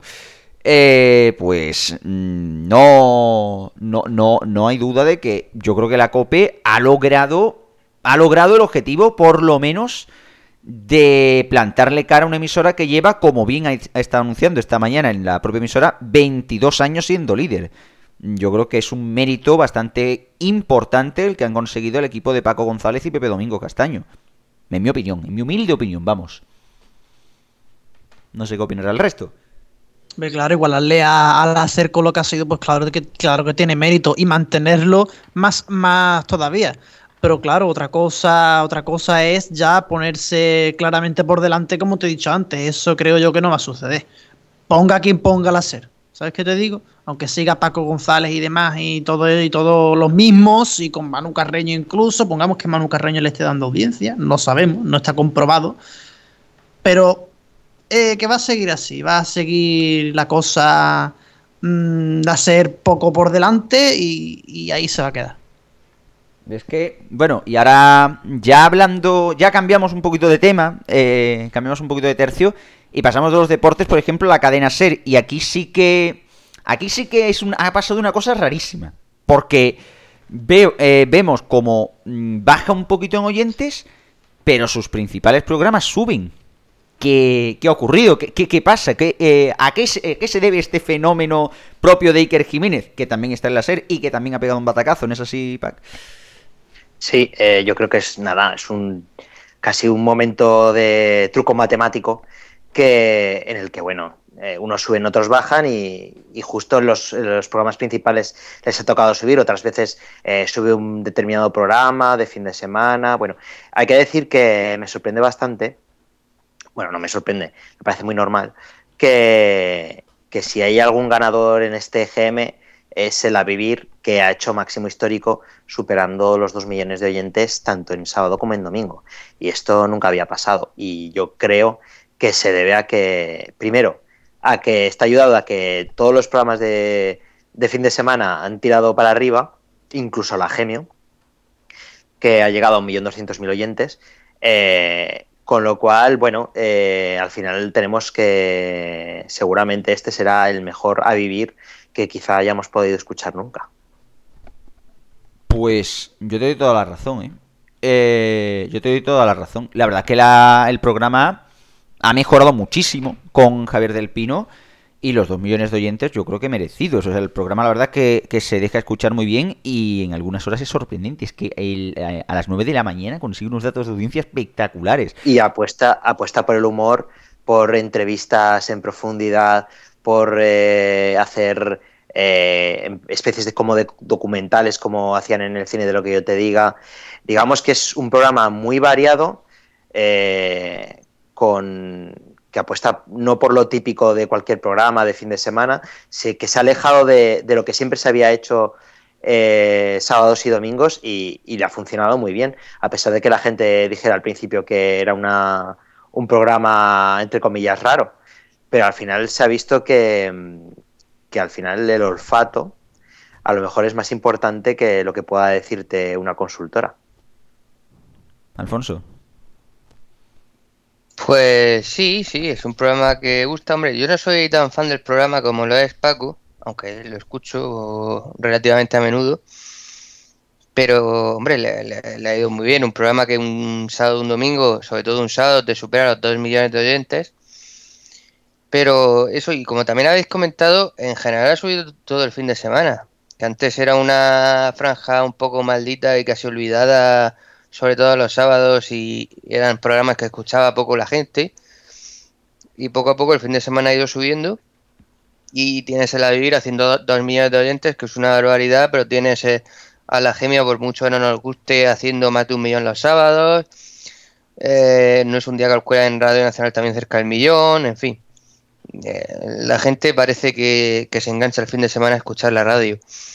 Incluso ya digo, desde programas que están muy bien hechos, como el a vivir que son dos días, o- incluso Isabel Gemio, por mucho que no nos guste, pero ahí sigue. Yo, esto, esta es la pelea que muchas veces tengo con, con Pacman en su blog, de, de- con Cárdenas y con, con la Gemio, que pasa un poco lo mismo, de no nos gustarán, pero ahí está su audiencia, o sea, que, que es lo que hay. Hombre. Una pena, por otra parte. Hombre, ya nos dicen por aquí y todo que le encanta, que a más de uno le gusta ese odio de Radio Chips a- hacia la Gemio. Porque se lo merece, ¿eh? no, no por otra cosa. Sí, sí, sí. Un día de estos, va, eh, Garroba, apúntate, un día de estos, invitamos a, a la Gemio a entrevistarla y le hacemos un sorpresa, sorpresa a este hombre. Se va a cagar. Y terminamos todos llorando, en realidad, como en su Sí. programa. Es que si no tengo enfermedades terminales, yo no sé si puedo hablar con ella en antena. A ver, entonces habéis dicho gemio, ¿no? Vale, me lo voy a apuntar. Estaba aquí con el micro cerrado, yo hablando como un gilipollas y no me habéis escuchado. Que digo que si hay gemio, tenemos a gemio antes de que termine la temporada. Va, me lo pongo como, como compromiso. Sí, pero tiene que estar este hombre, si no... Ya, ya lo engañaremos con alguna tontería. Venga. Pero bueno, la cuestión es, eh, es que tenemos, tenemos también que hablar, que hablar de, de otros, de otros datos, de otros datos generalistas.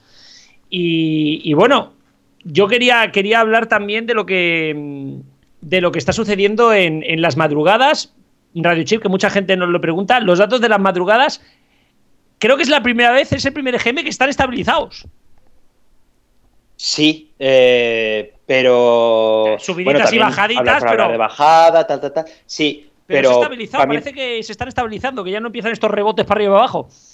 También porque, curiosamente, ahora casi todos empiezan a las 2 de la madrugada, con lo cual, bueno, hay poco que rascar. Digamos, digamos que quitando la primera media hora o primera hora y media de los programas, que era lo que iba después del programa deportivo, que sí que marcaba un poco la diferencia, ahora ya no existe esa diferencia, con lo cual el movimiento que puede haber eh, de madrugada es mucho más pequeño.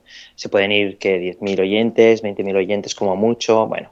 eh, no creo que haya demasiada diferencia y a ver sobre todo lo que pasa con los deportivos nocturnos, que me parece que se está estirando demasiado el chicle en una época en la que em, los programas deportivos nocturnos tienen cada vez menos sentido porque está todo el pescado vendido a lo que llegan las 12 de la noche. Es justo ahora cuando se empiezan a estirar y a estirar y a estirar que se tienen que matar un poco la cabeza por, por saber qué van a meter dentro del programa. Eh, quizá eh, llegue un momento, que igual que ahora ha hecho la SER, de poner un programa que va después del larguero y que dura todavía una hora, eh, tendremos que asistir al día en que, en que las radios recorten una hora ya por fin del programa de los deportes, lo concentren en una sola hora y, y den paso a otros programas nocturnos que no sean tan facilones como los que hay ahora. ¿Pero tú crees que vamos a verlo pronto esto? ¿Tú crees que vamos a ver algún tipo de, de- de- de dependerá, cambio? dependerá del, del éxito o no del, del Oh My LOL. ¿Tú crees que va a tener éxito? empezar- Yo creo que sí. O por lo menos al principio eh, va a ser difícil porque son cinco programas en realidad, con cinco eh, nombres distintos, con cinco estilos distintos. La gente eh, le va a ser difícil quedarse con un nombre o, o decir que escucha la marca Oh My LOL. Eso es cierto.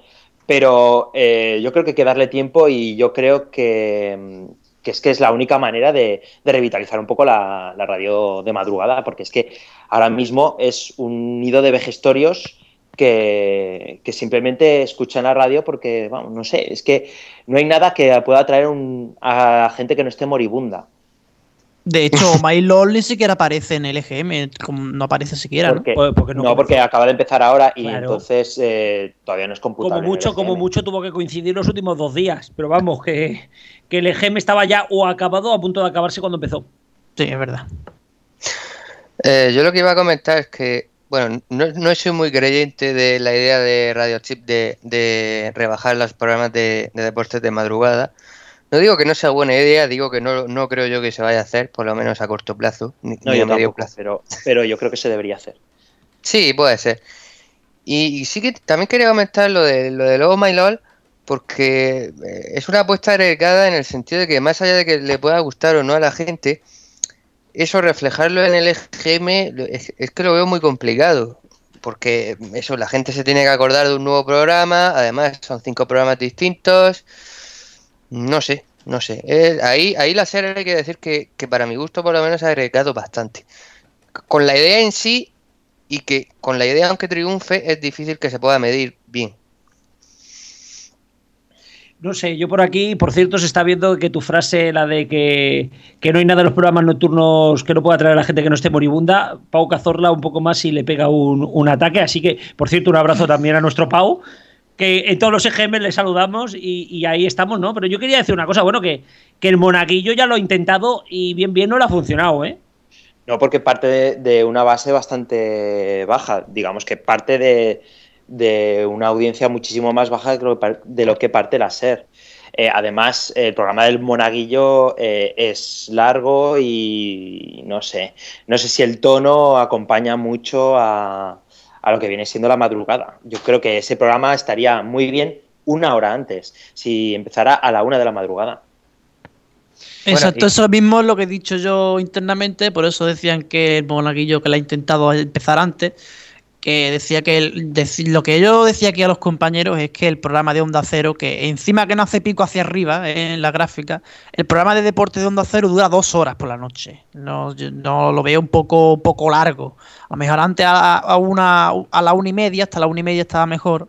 Y opinión pienso también que como Radio Chic, que Monaguillo, en mi opinión, debería ir quizá a la una de la madrugada, de una a tres o algo así. Es que fijaos eh, que ha ocurrido una cosa muy, muy curiosa, que es que antes los programas deportivos nocturnos duraban una hora, porque duraban una hora, y, la, actualidad era tan rabiosa en deportes que es que no había más que alargarlo y competían por alargarlo más y más y más y duraban una hora y media y ya parecía que era mucho y todavía lo alargaban y más y más y más. Ahora estamos eh, justo en, en el punto contrario. Los programas duran dos horas cuando en realidad eh, toda la actualidad podría caber, podría caber solo en media hora, porque es que eh, durante todo el día nos inundan con deportes. Ya no hace falta esperar a las 12 de la noche para enterarte de lo que ha pasado, ni siquiera eh, para enterarte de cómo ha quedado, cómo eh, los signos de la quiniela, si ya lo miras en internet. Lo que antes te hacía esperar hasta las 12 de la noche, ahora, ahora no es tan necesario. Y sin embargo, tienen que rellenar dos horas como sea. O sea, es una situación un poco extraña.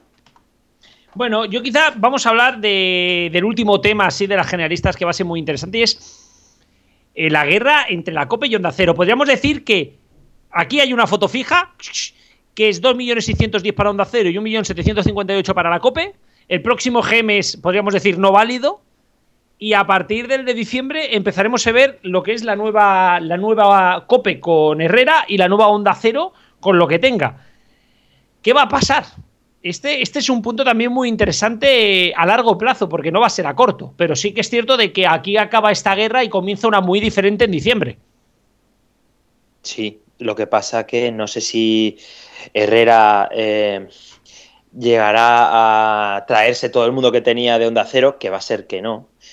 Y, y no sé si la COPE va a rentabilizar el fichaje de Herrera tanto en audiencia, porque porque digamos que es irse a la COPE. Si los de los deportes de la COPE han tenido problemas en llevarse a toda la gente porque era la COPE, lo mismo puede pasar en, Onda Cero, que recordemos que según el último estudio de, del CIS, el perfil de audiencia que tiene Onda Cero y la COPE no es exactamente el mismo. la mayoría de, de, la audiencia de Onda Cero, digamos que políticamente son no votantes, votantes en blanco y digamos de lo más variado y, mucho votante centrista y de Ciudadanos, UPyD y todo esto, solamente un cuarto vota al PP y la COPE digamos que sí que es una audiencia bastante, bastante pepera. ¿Va a estar más a gusto en la COPE? Sí. ¿Va a tener el mismo favor del público en la COPE que en Onda Cero? Pues eso está por ver. Yo creo que ahí está el problema. No sé tú, Alfonso, ¿cómo, cómo lo ves? Pues estoy bastante de acuerdo con lo que ha dicho. Hombre, yo creo que no es comparable con el tema de los deportes, porque un trasvase de audiencia entre la serie y la COPE, aunque sea en tema deportivo y no político, siempre es mucho más complicado que entre Onda Cero y, la COPE. Y solamente una cosa antes de, decir nada, que también se nota menos porque los fines de semana no cuentan para la tu audiencia general. Cosa que la mañana sí. Sí, efectivamente. de todas maneras, yo, yo me he mirado el fin de semana y claro, como en los fines de semana no solamente deporte, sino también hay programa matinal, no os creáis que la diferencia entre la serie y la COPE, por ejemplo, se recorta los fines de semana porque no es así. En contra de lo que pueda parecer. Me claro, con Del Pino yendo como un tiro, pues la cosa estará, ahora mismo estará igual. Claro, es que a veces nos pensamos que el fin de semana es solo deporte y no es así. Eh, hombre, evidentemente va a haber gente que se vaya con, Carlos Herrera a, la COPE. ¿Va a conseguir ser segundo? Pues ya veremos. ¿Va a conseguir ser rentable? Pues eso solamente lo van a conocer en la COPE. Eso pasa como con los deportes de la COPE, que tienen muy buena audiencia, pero si son rentables o no, ellos lo sabrán. Parece ser que sí. Y, bueno, y sobre el, programa que acaba de empezar Onda Cero, aprovecho para decir, el de más de uno, es verdad que lleva poco tiempo. Yo el otro día comentaba, utilizando el Twitter de Frecuencia Digital, eh, hablaba del programa con, con Carlos Alsina. Primero, me gustó de Carlos Alsina que escucha las críticas, más allá de que esté de acuerdo o no, pero por lo menos escucha las críticas. Y, y bueno, yo aparte de una serie de cosas que le decía, yo le decía, en julio seguro que vais a bajar bastante, porque a Carlos Herrera recordemos que cuando empezó en, en Onda Cero y sustituyó a Luis del Olmo, bajó bastante. Luego fue subiendo, subiendo, subiendo y ahí lo, tenemos terminando con dos millones de oyentes. Entonces, más de uno yo creo que al principio bajará. Luego, según el trabajo que hagan en este nuevo programa, ya veremos. Yo tengo que decir que es verdad que vuelvo a repetir que es un programa que acaba de empezar, pero al final me parece que tiene un ritmo muy lento para la mañana, para sobre todo para la parte eh, de noticias de la mañana. Y Lucas, que a mí me gusta más la parte que hace, creo que a veces sobreactúa, creo que a veces juega a ser Carlos Herrera de manera un poco absurda en el sentido de que llama a la gente y a lo mejor se ríe a carcajadas con una cosa que tiene gracia pero no tanto porque parece que quiere imitar una cosa que hacía Carlos Herrera con sus compañeros en la hora de los fósforos y eso es de esas cosas que solamente puede hacer pueden hacer ciertos locutores porque en otros no pega a no ser que sea algo realmente natural. Entonces, Creo que Lucas puede hacer una buena parte si no sobreactúa. Y creo que Alcina tiene que aligerar un poco el ritmo porque si no mm, es insufrible a primera hora de la mañana mm, escuchar su parte. Bueno, este, esto será, como ya digo, una guerra a largo plazo. Lo iremos hablando todo lo que nos queda de año, que no es poco. Pero bueno, queremos dar dos datos. Uno que es público, que es el dato de Radio, Parece que la cadena se ha estabilizado ahí entre los 375 y los 400, 378.000 oyentes. Y también quiero decir el dato de Intereconomía, por supuesto, que si ya era pequeño los 29.000 del último EGM, los 24.000 de este aún es peor. Eh, Radio Chip, que no, que no, que no tira. No tira, pero tiene más del doble de audiencia de Onda Madrid, con lo cual todo un respeto. Eh, por favor, que Onda Madrid va al final y es nuestro momento. Vale, sí, sí. no sé, ¿cómo valoráis el resto? ¿Cómo valoráis este dato de radio? Que no es malo, me quiero referir, porque No es con los malo, cuatro. no- con no es malo porque es que eh, son eh, menos puntos emisores. eh, es una radio hecha, digamos, con cuatro paletas. Y, y aún así tiene casi la misma audiencia que Punto Radio, que era un mostrenco. Con lo cual, bueno, eh, me parece un modelo de radio, pues por lo menos mucho más eh, sensato que lo que era Punto Radio, con un poquito menos de audiencia. O sea que, bueno, eh, tiene su público, eh, de momento les está funcionando más o menos bien. Y, bueno, digamos que está un poco ajustado a lo que, a lo que tienen.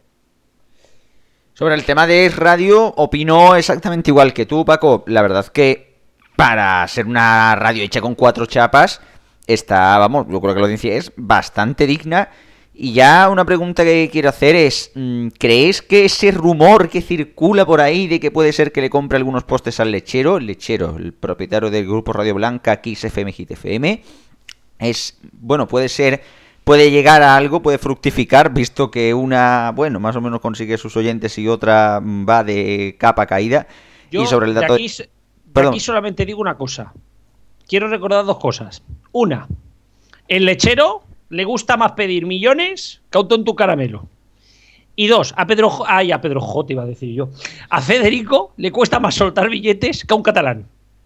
Bueno, dicen Eh, que... yo lo que creo es que eh, los rumores que siempre circulan con Es Radio para arriba, Es Radio para abajo, con Kiss para arriba, o sea, o sea, yo creo que hay un top de, hay como un agujero negro que es Kiss, Es Radio, Radio Marca, que todo el mundo habla de estas radios, bueno, un- unamos 4G ya y entonces es- hacemos la fiesta, en, don- en donde todo el mundo dice que se va, es como los pactos antes de las elecciones, todo el mundo sí, van a pactar, van a poner un programa, uy, qué programa van a Por hacer. favor, no Y me luego hables también de- van a hacer un no sé cuánto. Y entonces al final se hace todo co- como unos grandes bulos y, y luego no pasa nada. Entonces es como ver cómo van pasando los años y ver cómo al final no pasa absolutamente nada y están trabajando eh, en radios que no escucha ni Cristo. Pero vamos, que no pasa nada, que son felices con sus bulos y tal, pero digamos que nunca pasa nada importante. No habléis, no habléis de pactos electorales, por favor, que si supierais las que nos está liando la Junta Electoral, los partidos, es increíble. Pero también quiero sumar una quinta que es Happy FM, que también está siempre en los rumores. Ah, sí, pues yo es la primera vez que escucho rumores. Es cierto, hoy nos lo han dicho, ¿eh? Sí, sí, sí. Nos han llegado a comentar que ¿y si Radio Marca acaba convirtiéndose en Happy FM? Me he visto el último EGM, eh, Radio Marca podría convertirse en Radio Humor.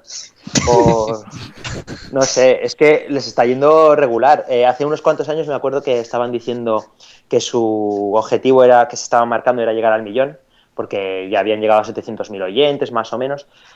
Eh, actualmente no me extraña que hayan bajado, sobre todo porque si escucháis el Deportivo Nocturno, que hace mucho que no lo escucho, pero vamos, los primeros programas que escuché de, de Méndez en Radio Marca, la verdad es que eran para dormir a cualquiera. O sea, será un programa de deportes, pero lo que es el ajedrez al deporte. O sea, difícil de ver. Mm, Bueno, vamos a dejar ya el tema de las generalistas porque la cosa se nos empieza a alargar y vámonos a las autonómicas que aquí siempre tenemos. Ah, dime, Rubén, dime. Bueno, estaba ya diciendo, me voy a comer el comentario después de haber pedido turno. Eh, perdonad, es que como estoy con papeles y tal no me he enterado. Dime, dime. A ver, antes habéis comentado que dice lo que al lechero le, lo que pide por los postes y el poco dinero que tiene Jiménez Los Santos. Sin hablar de dinero, ¿cuánto le cuesta al grupo Radio Blanca soltar un poste, verdad? No lo sueltan ni con agua hirviendo y mucho más cuando necesitan conseguir nuevos postes para Hit FM. O sea que yo ese veo, veo ese rumor bastante, bastante infundado. Y a lo que decíais de intereconomía, si ya da risa esos 24.000 oyentes que cada día van perdiendo más asociadas, van perdiendo más asociadas, que ideológicamente se suelen ir a Es Radio, eh, el dato de Radio Inter ya tiene que dar, ser para darse con la cabeza contra la pared. Ni sale. No, ni sale, es que no sale ni en la radio de la gente. radio Inter es. No, no quiero ensañarme con ellos, pero Intereconomía picó totalmente mal cuando decidió sacar un segundo programa radiofónico. En aquel momento que parecía que se iban a comer el mundo con el canal TDT, saca un segundo programa radiofónico que nunca han sabido qué hacer con él. Y ahora Radio Inter se mantiene con la emisora de AM, que funciona cuando quiere. Una FM en Madrid con licencia, que encima no es licencia de Madrid, que es licencia de Alcorcón. Y las pocas piratas que tengan, pero en serio, ¿quién en su cabeza va a pensar en poner publicidad en esa radio? Más allá de ideologías. Por cierto, que eh, estoy por proponer que los especiales del EGM al final eh, podríamos hacer como una microtertulia eh, en el que solamente se pudiera comentar eh, pues estas radios mierder, que si Radio Inter, Onda Madrid, o sea, está todo esto que realmente solo comentamos para reírnos. Eh, yo creo que lo deberíamos meter en una tertulia aparte porque me parece genial. Y un día tendríamos que hacer un poco el análisis de lo que suena en estas radios, eh, las grabaciones que suenan, cuando suenan eh, predicadores y todas estas cosas. Pues yo creo que lo deberíamos meter en un tema aparte. Nos apuntamos ese especial porque, porque tiene buena pinta, pero vamos a saltar precisamente a estas radios mierda que dicen algunos, aunque no son tan mierdes, porque contigo quería hablar, Radio Chip, Cataluña. Eh, me faltaba ahora la bandera como sale Sí, de Polonia. pues, Detrás, eh, clon, clon. bueno, Pues Raku, no, precisamente radios mierder, Por porque precisamente Raku es de las mejores radios de España. Eh, y bueno, eh, igual que cuando baja el, el sufle independentista, pues ahora baja un poco la, la audiencia de Raku. Pero vamos, se mantiene pero como. un poco no. Un poco. Tampoco ha bajado tanto, ¿eh? Bueno, ha bajado, ha bajado 40.000. Bueno, 40.000, pero es que Y había hecho 50.000 su récord histórico. Radio. Había hecho su récord histórico. Pero yo creo que también aquí lo que pasa es que la- eh, tuvimos una, una época de entre manifestaciones, referéndums, eh, tal y cual, y ahora parece que ha Esto es, habido como cuando, esto es como cuando la SER hizo el máximo con 5.700.000 oyentes en 2004, justo cuando las elecciones, eh, los atentados. Claro, no puedes esperar que la SER llegue a 5.700.000 oyentes todos los años. Pues no puedes esperar que eh, Raku llegue a 850.000 todos los años. O sea, es una cosa que es muy difícil de llegar y que viene acompañada de un momento político determinado. Eh, que esté en los niveles en los que está me parece mucho más que aceptable, me parece una pasada y de hecho en Cataluña RACU es la radio de referencia, está clarísimo, Eh, lidera 16 horas de las 24 y hay que tener en cuenta que hay algunas horas de RACU que directamente van grabados y, y donde no hay programación más que refritos. Sí, o sea que vamos, decir es el dato. más que respetable. Y decir el dato, porque en Cataluña son 786 RACU, 608 Cataluña Radio y 389 la SER. Que RACU sube hasta los 791 en todo el estado, eh, y porque se escucha también en algunas zonas fronterizas. Y claro, el dato es muy importante. Pero saltamos de Cataluña, nos vamos a Andalucía, Palaciego, y es que Canal Sur Radio ha subido, eh, ha vuelto a recuperar oyentes y se va camino de nuevo de los 400.000, eh, cota que perdió en el primer GM del 2014, hace un año. Eh, sí, tenía 454.000 oyentes en el EGM de 2014, 390.000, pero lo estuve comentando con, con, con compañero Antonio y por lo visto 390.000, 30.000 de esos oyentes tienen que ser de otra de otro sistema, porque según la página De otra web comunidad, de- sí. De otra comunidad porque marcaba 360.000, pero el EGM dice 390.000. Sí, pero recordemos de que Canal Sur Radio también se escucha en Extremadura, por ejemplo, en el sur de. Castilla, en el sur de Castilla, incluso en Murcia, si no me equivoco, Alfonso. Entonces, eh, y además en Ceuta y en Melilla. Entonces, Ceuta tener en, Melilla, cuenta, sí, sí. eh, tener en cuenta de que, claro, Canal Sur Radio tiene una- un ámbito de emisión bastante grande. Sí, hay que sumar eso también. Y bueno, yo creo que Canal Sur Radio 390.000 no está mal, ha subido bastante y yo creo que en el siguiente habrá que ver si sube de nuevo los 400.000 o bajan otra vez. No sé si, es consolidación, como tanto decís aquí, o, o es un efecto goma. Bueno, y de las musicales, pues ya has visto que Canal Fiesta Radio eh, ha subido de nuevo a 428.000, 2.000 oyentes más que, que el primer EGM 2014, donde tenía 426.000. Y creo que Canal Fiesta, pues es que también hace un sub y baja muy brusco. Ya has visto que, que los anteriores EGM 366, 356, 426 que hemos dicho antes, el primero a la 428 Habrá que ver si se mantiene en, en los 400.000 o de nuevo va a bajar otra vez en este nuevo en este nuevo oleado de verano de, julio. Y bueno, y ya sabes que también reducir información, ni teniendo carnaval ni teniendo eventos, parece que sube nada, ha subido, me parece que son 27.000 oyentes lo que tiene ahora RAI. Eh, siempre ronda esa cifra, 27.000, veintitantos, nunca, o hace tiempo que no sube los 30.000, creo que desde el año pasado no sube los 30.000 oyentes.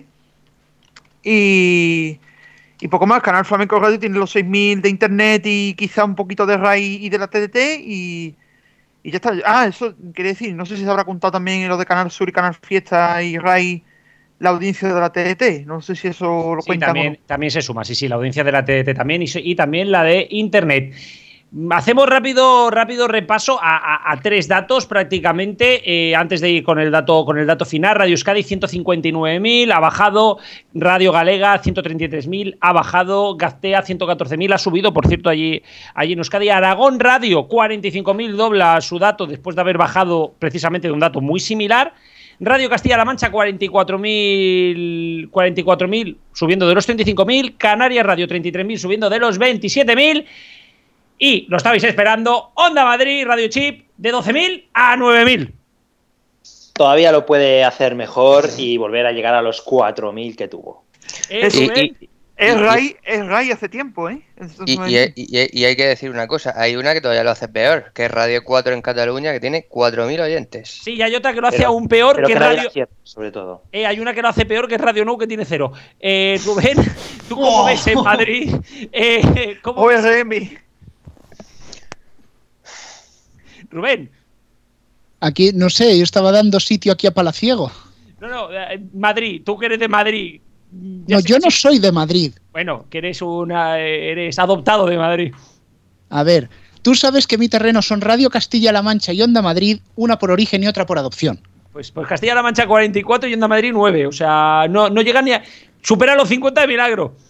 Hombre, a ver, Radio Castilla-La Mancha realmente es que nunca ha superado los 60.000 oyentes.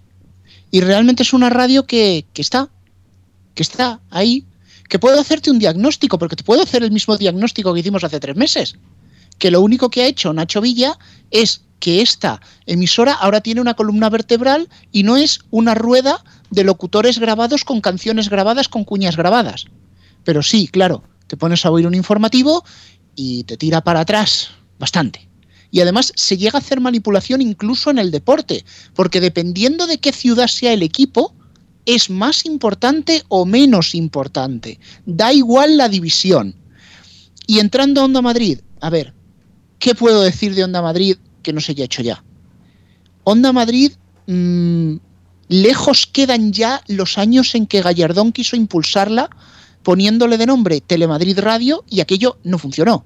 Desde entonces la mantuvieron como un bonsai, que es lo que se suele decir, que no cueste mucho, y luego ya se fueron olvidando, olvidando, olvidando, y en la época de nuestra queridísima Esperanza Aguirre, pues le dieron la puntilla que fue conectar Onda Madrid varias horas con el audio de Telemadrid, con los cortes de Telemadrid y con el ritmo que, que tenía aquello, que es que era desastroso, era difícil de escuchar. Y nada, una vez vieron que eso tampoco le funcionó, echaron a media plantilla y con lo que quedan, pues es que, es que no les importa. O sea, han llevado la emisora a la irrelevancia y ahora mismo a nadie le interesa relanzarla. Y ahí se va a quedar. Pues muchísimas gracias a todos. Cerramos porque se nos viene el tiempo encima. Rubén, muchas gracias. A vosotros. Alfonso, hasta la semana que viene. Hasta la semana que viene. Eh, Pacman, como siempre, muchísimas gracias, maestro. Buenas noches, eh, feliz madrugada. Mira, vamos a. Nos escuchamos Hemos invitado a José María García. a, a los Lo José María. García. Os escucho en el próximo. Eje, a tirar. Eh, Palaciego, muchísimas gracias. A vosotros, como siempre. Nos vamos al cierre, que, que no nos queda más. Hasta ahora.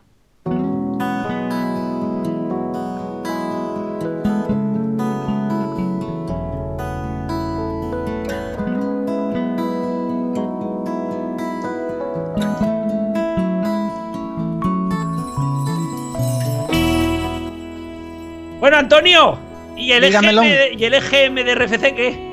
Se consolida, fin de la cita. Se consolida. Yo quería decir una cosa antes que nada, agradecer a todos los fieles porque habéis seguido aquí, más de la mitad de los que nos habéis escuchado desde el inicio, aquí como jabatos a pesar de, de estar el partido ya de fútbol ahí comenzado. Muchas gracias a todos los que nos habéis seguido. Muchísimas gracias también a todo el equipo de RFC que nos ha dejado este espacio durante tres horas maratonianas. Y sobre todo, gracias también a todo el equipo de Neo.es con Rubén y con Héctor a la cabeza por dejarnos ese espacio. Teníamos que relanzar la web, pero digamos que mi situación personal y familiar ha sido una auténtica locura. Eh, precisamente ha habido momento incluso que estaba al teléfono. De verdad, volveremos, volveremos, lo haremos en, en otro momento. Alfonso, tranquilo que volveremos. Y nada más, sabéis que toda la música es Creative Commons. Queremos deciros que mañana habrá un especial con todo lo que hemos escuchado hoy de una hora y volvemos la semana que viene. ¿No es así, Diestro? Pues sí, como siempre, decir que toda la música que ha sonado en el programa es Creative Commons y que el programa estará en iBox en unos minutos porque, bueno, yo creo que ya hay mucho interés en oír, eh, en oír todo este pedazo de especial de GM que nos hemos marcado hoy. Pues lo dicho, señores, hasta la semana que viene. Volvemos el jueves, ¿vale? Y mañana, quien se haya perdido algo, ya sabéis. eh, especial en RFC Radio a las 7 de la tarde, la hora de siempre. Nos vemos.